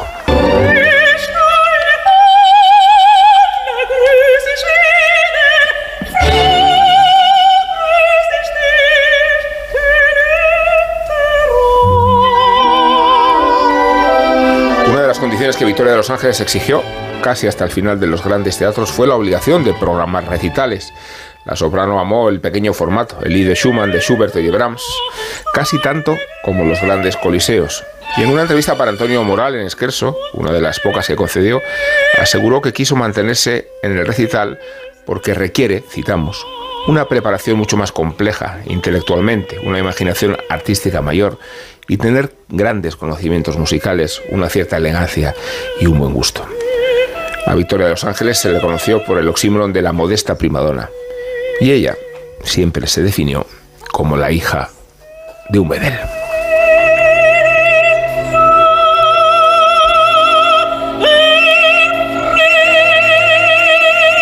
Rosa, la hija del bedel, vaya carrera. Sí, además, eh, un bedel chiquitito, chiquitito, o sea, porque Victoria de los Ángeles eh, era baja, no era una señora muy alta, y cuando ve al padre al lado, dice, este señor cuánto, cuánto mide, ¿no? Eh, es verdad que el, el- el- el 1 de noviembre no se, cumple el centenario del nacimiento de Victoria de los Ángeles, que como hemos dicho antes, forma parte no de esa generación, aunque mm, no son todos de la misma edad, una generación prodigiosa en España que no sabemos por qué se ha dado, es decir, con nuestra formación musical y con nuestras características a, la hora de, la educación musical, cómo es posible que Victoria, Teresa, Kraus, Plácido, Pilar Lorengar y toda esa gente haya, haya convivido, es decir, porque mayor, caballé, mayores o menores son de la a- a- han compartido han compartido escenarios, ¿no? A- a- esta mañana hablábamos de la, de la, de la inteligencia artificial que de Peter Jackson que ha, que ha que ha proporcionado esta nueva canción de los Beatles. En el caso de Victoria de los Ángeles ha- hay un montón de grabaciones que Emi no que, que tiene Emi. Y luego hay una cosa más importante Elena Mora eh, que su- fue su nuera eh, es presidenta de la Fundación Victoria de los Ángeles. Entonces cuenta que ella ensayaba en su casa con un, un magnetofón de bastante calidad y que se grababa a sí misma. De- Imagínate lo que puede haber de Victoria de los Ángeles guardado y, y ya con la inteligencia artificial. Y ya dice Elena Mora que, que, que, que- que sonaban bastante bien. Pues imagínate lo que, lo que puede haber ahí. Es verdad que eh, tú has hablado mucho de la naturalidad, ¿no? Que, que a algunos le achacan que eh, quizá no trabajo demasiado la técnica por esa naturalidad de, de- casi de nacimiento, ¿no? Y que entonces a lo mejor no forjó unas bases que le permitieran seguir en la ópera durante más tiempo, porque ella abandonó la ópera pronto y se, y, y se dedicó al, al- al recital. Y mm, entonces perdió fuelle en la zona, en la- eh, o seguridad en la zona alta, eh, pero no llegó al vibrato, es decir, no, no, no, no era una cosa, no, no era Juanita Reina eh, al final de su, de su época, ¿no? Es decir, yo, yo, desde luego no, no la he visto en, en ópera, solo la he escuchado, pero sí la he visto en, en recitales y he ido como una friki absoluta, ¿no? A recitales. Sí, me acuerdo que hubo uno, o sea, lo he visto en teatro y ¿Dónde una, viste la primera vez? una vez, yo creo que en el Teatro Romea, y luego hubo una vez en, el, en la Catedral de Murcia, que el recital era a las 8 y yo me fui a las 4 y me escondí por allí. Eso Y es me- afición. yo me fui a las 4 y luego apareció. Victoria de los Ángeles con mi amigo Alfonso Riera, que entonces yo no conocía a Alfonso Riera, y entonces apareció para enseñarle el sitio. Yo estaba allí, madre mía, Victoria de los Ángeles, Victoria de los Ángeles. Luego, o sea, yo más friki todavía la he visto una vez que dio unas clases en el Conservatorio de Madrid y entonces se hospedaba en el Hotel de la Plaza de España que ahora han rehabilitado, pero no estaba, eh, eh, pero entonces todavía estaba y tal. Y entonces la vi que estaba con su hermana y con su hijo, con su hijo pequeño, el, el- el que tenía síndrome de Down, ¿no? Eh, o sea, que, que- que- que la, la- he visto y luego ya recuerdo esa, esa, esa emoción de, de conseguir 8.000 pesetas y entonces irme a la, a la- a la calle Tallers en, en- en Barcelona, en aquella casa de discos estupenda, y entonces comprarte la caja de EMI de, de los inencontrables de Victoria de los Ángeles, ¿no? Esa caja blanca preciosa Sí. con un montón de discos y con todas las la- la- las grabaciones, porque eh, eh, no, solo, no solo era la ópera, ya has dicho que era, Creo, que era creo- Mimi. creo que han, reedi- han reeditado CDs ahora. Han además, creo, reeditado, sí, han sí, reeditado muchísimo. Y, y es verdad que era, que era Mimi. O sea, ella misma, Sí. Elena, Eso Elena, ella, eh, la propia Elena Mora ha, ha dicho que ella era, que era Mimi. Pero era Mimi porque no, porque no era, eh, eh, no era una diva. O sea, sí era una cantante tan buena como, como, como la mejor, pero no era una diva personalmente. Y luego, y luego una mujer de vida tan desgraciada que es que te tienes que sentir eh, eh, eh, cerca, de, cerca de ella. Ya tenía un marido, eh, Magriñá, con el que eh, creo que lloró el día de la boda diciendo, no sé para qué me caso, ¿no? Luego tuvo muchas dificultades para tener hijos. Que era su manager Cuando también, era- marido bueno, pero ¿no? echó al manager que tenía y, y se puso él. Y luego era un manager desastroso porque que tenía, un, tenía montón de cartas de teatro sin abrir y cosas así. Y luego estaba la enemistad con Caballé, con el clan Caballé. Y en España había dos bandos, el de Kraus y el de Victoria.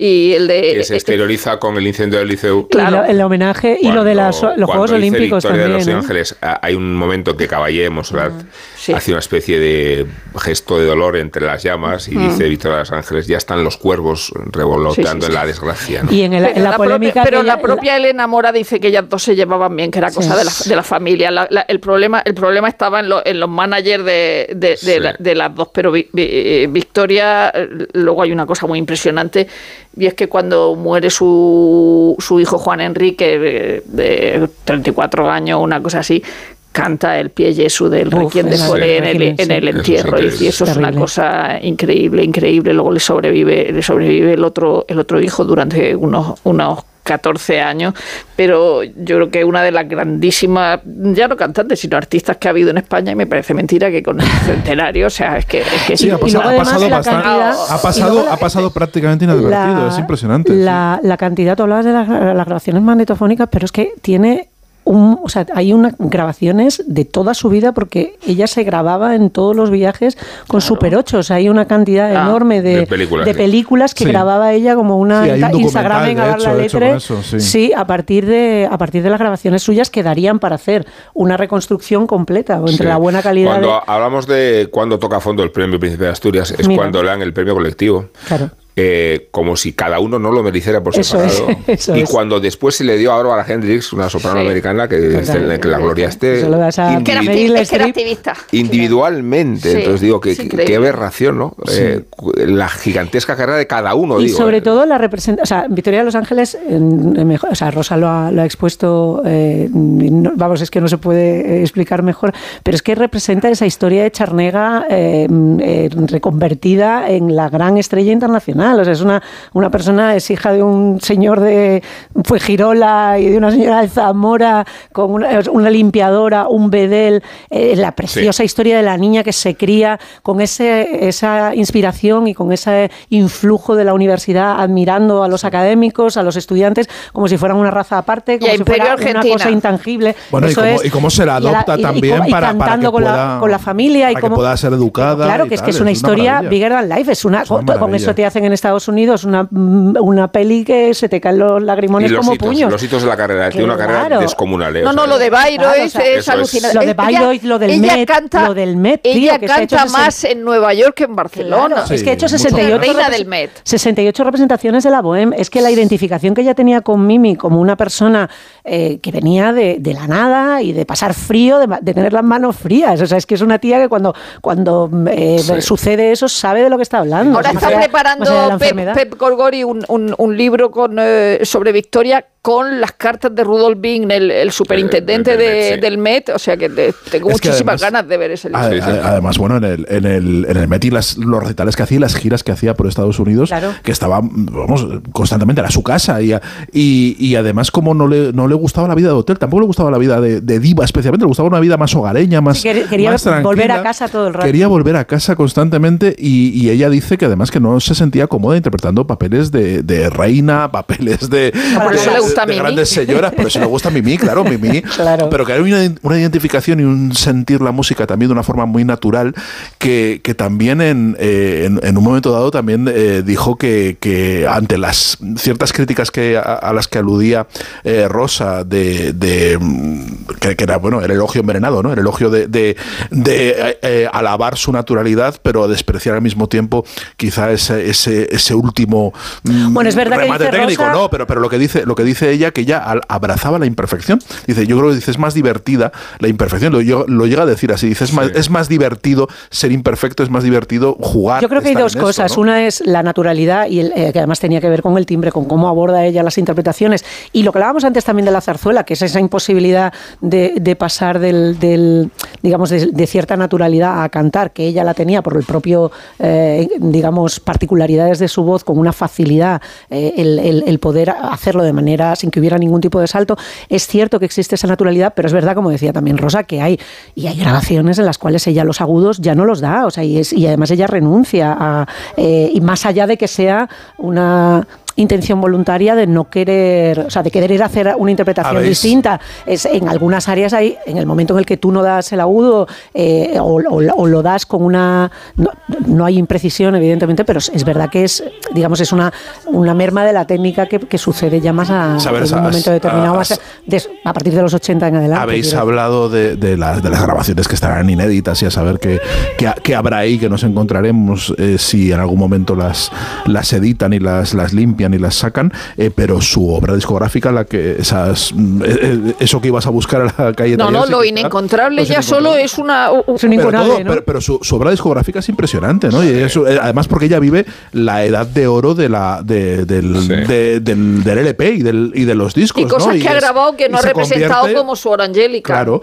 y, y tiene algunos discos, bueno, maravillosos, los discos que hace con, con Alicia de la Rocha, tanto los conciertos Bueno, como claro. los Bueno, las sesiones bueno. de grabación. Estamos en Y luego de la estamos, Rocha también. claro, de la La- lo- en los duetos- Hay una exposición en Barcelona de las dos. Eh, de ellas duetos- nacieron además. Hoy no se habla. O sea, pero, Hoy pero, no se hoy no, habla, hoy no se habla.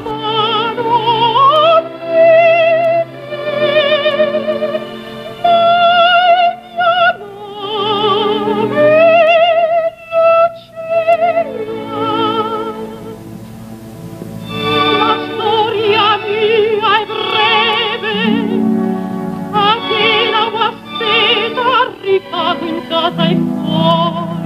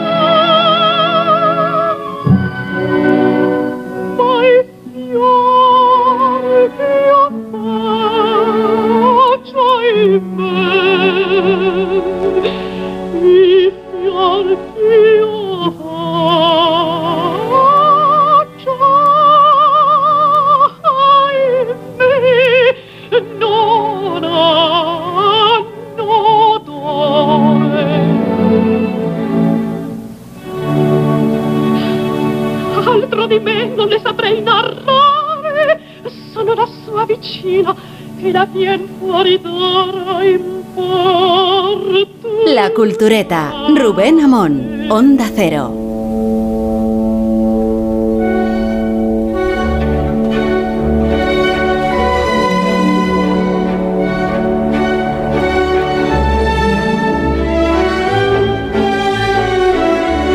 Y hasta aquí el resumen de 2023 en la Cultureta Gran Reserva, la buena, la auténtica, la genuina. Para 2024 que viene, os deseamos que fundáis el Culturómetro con nosotros un año más.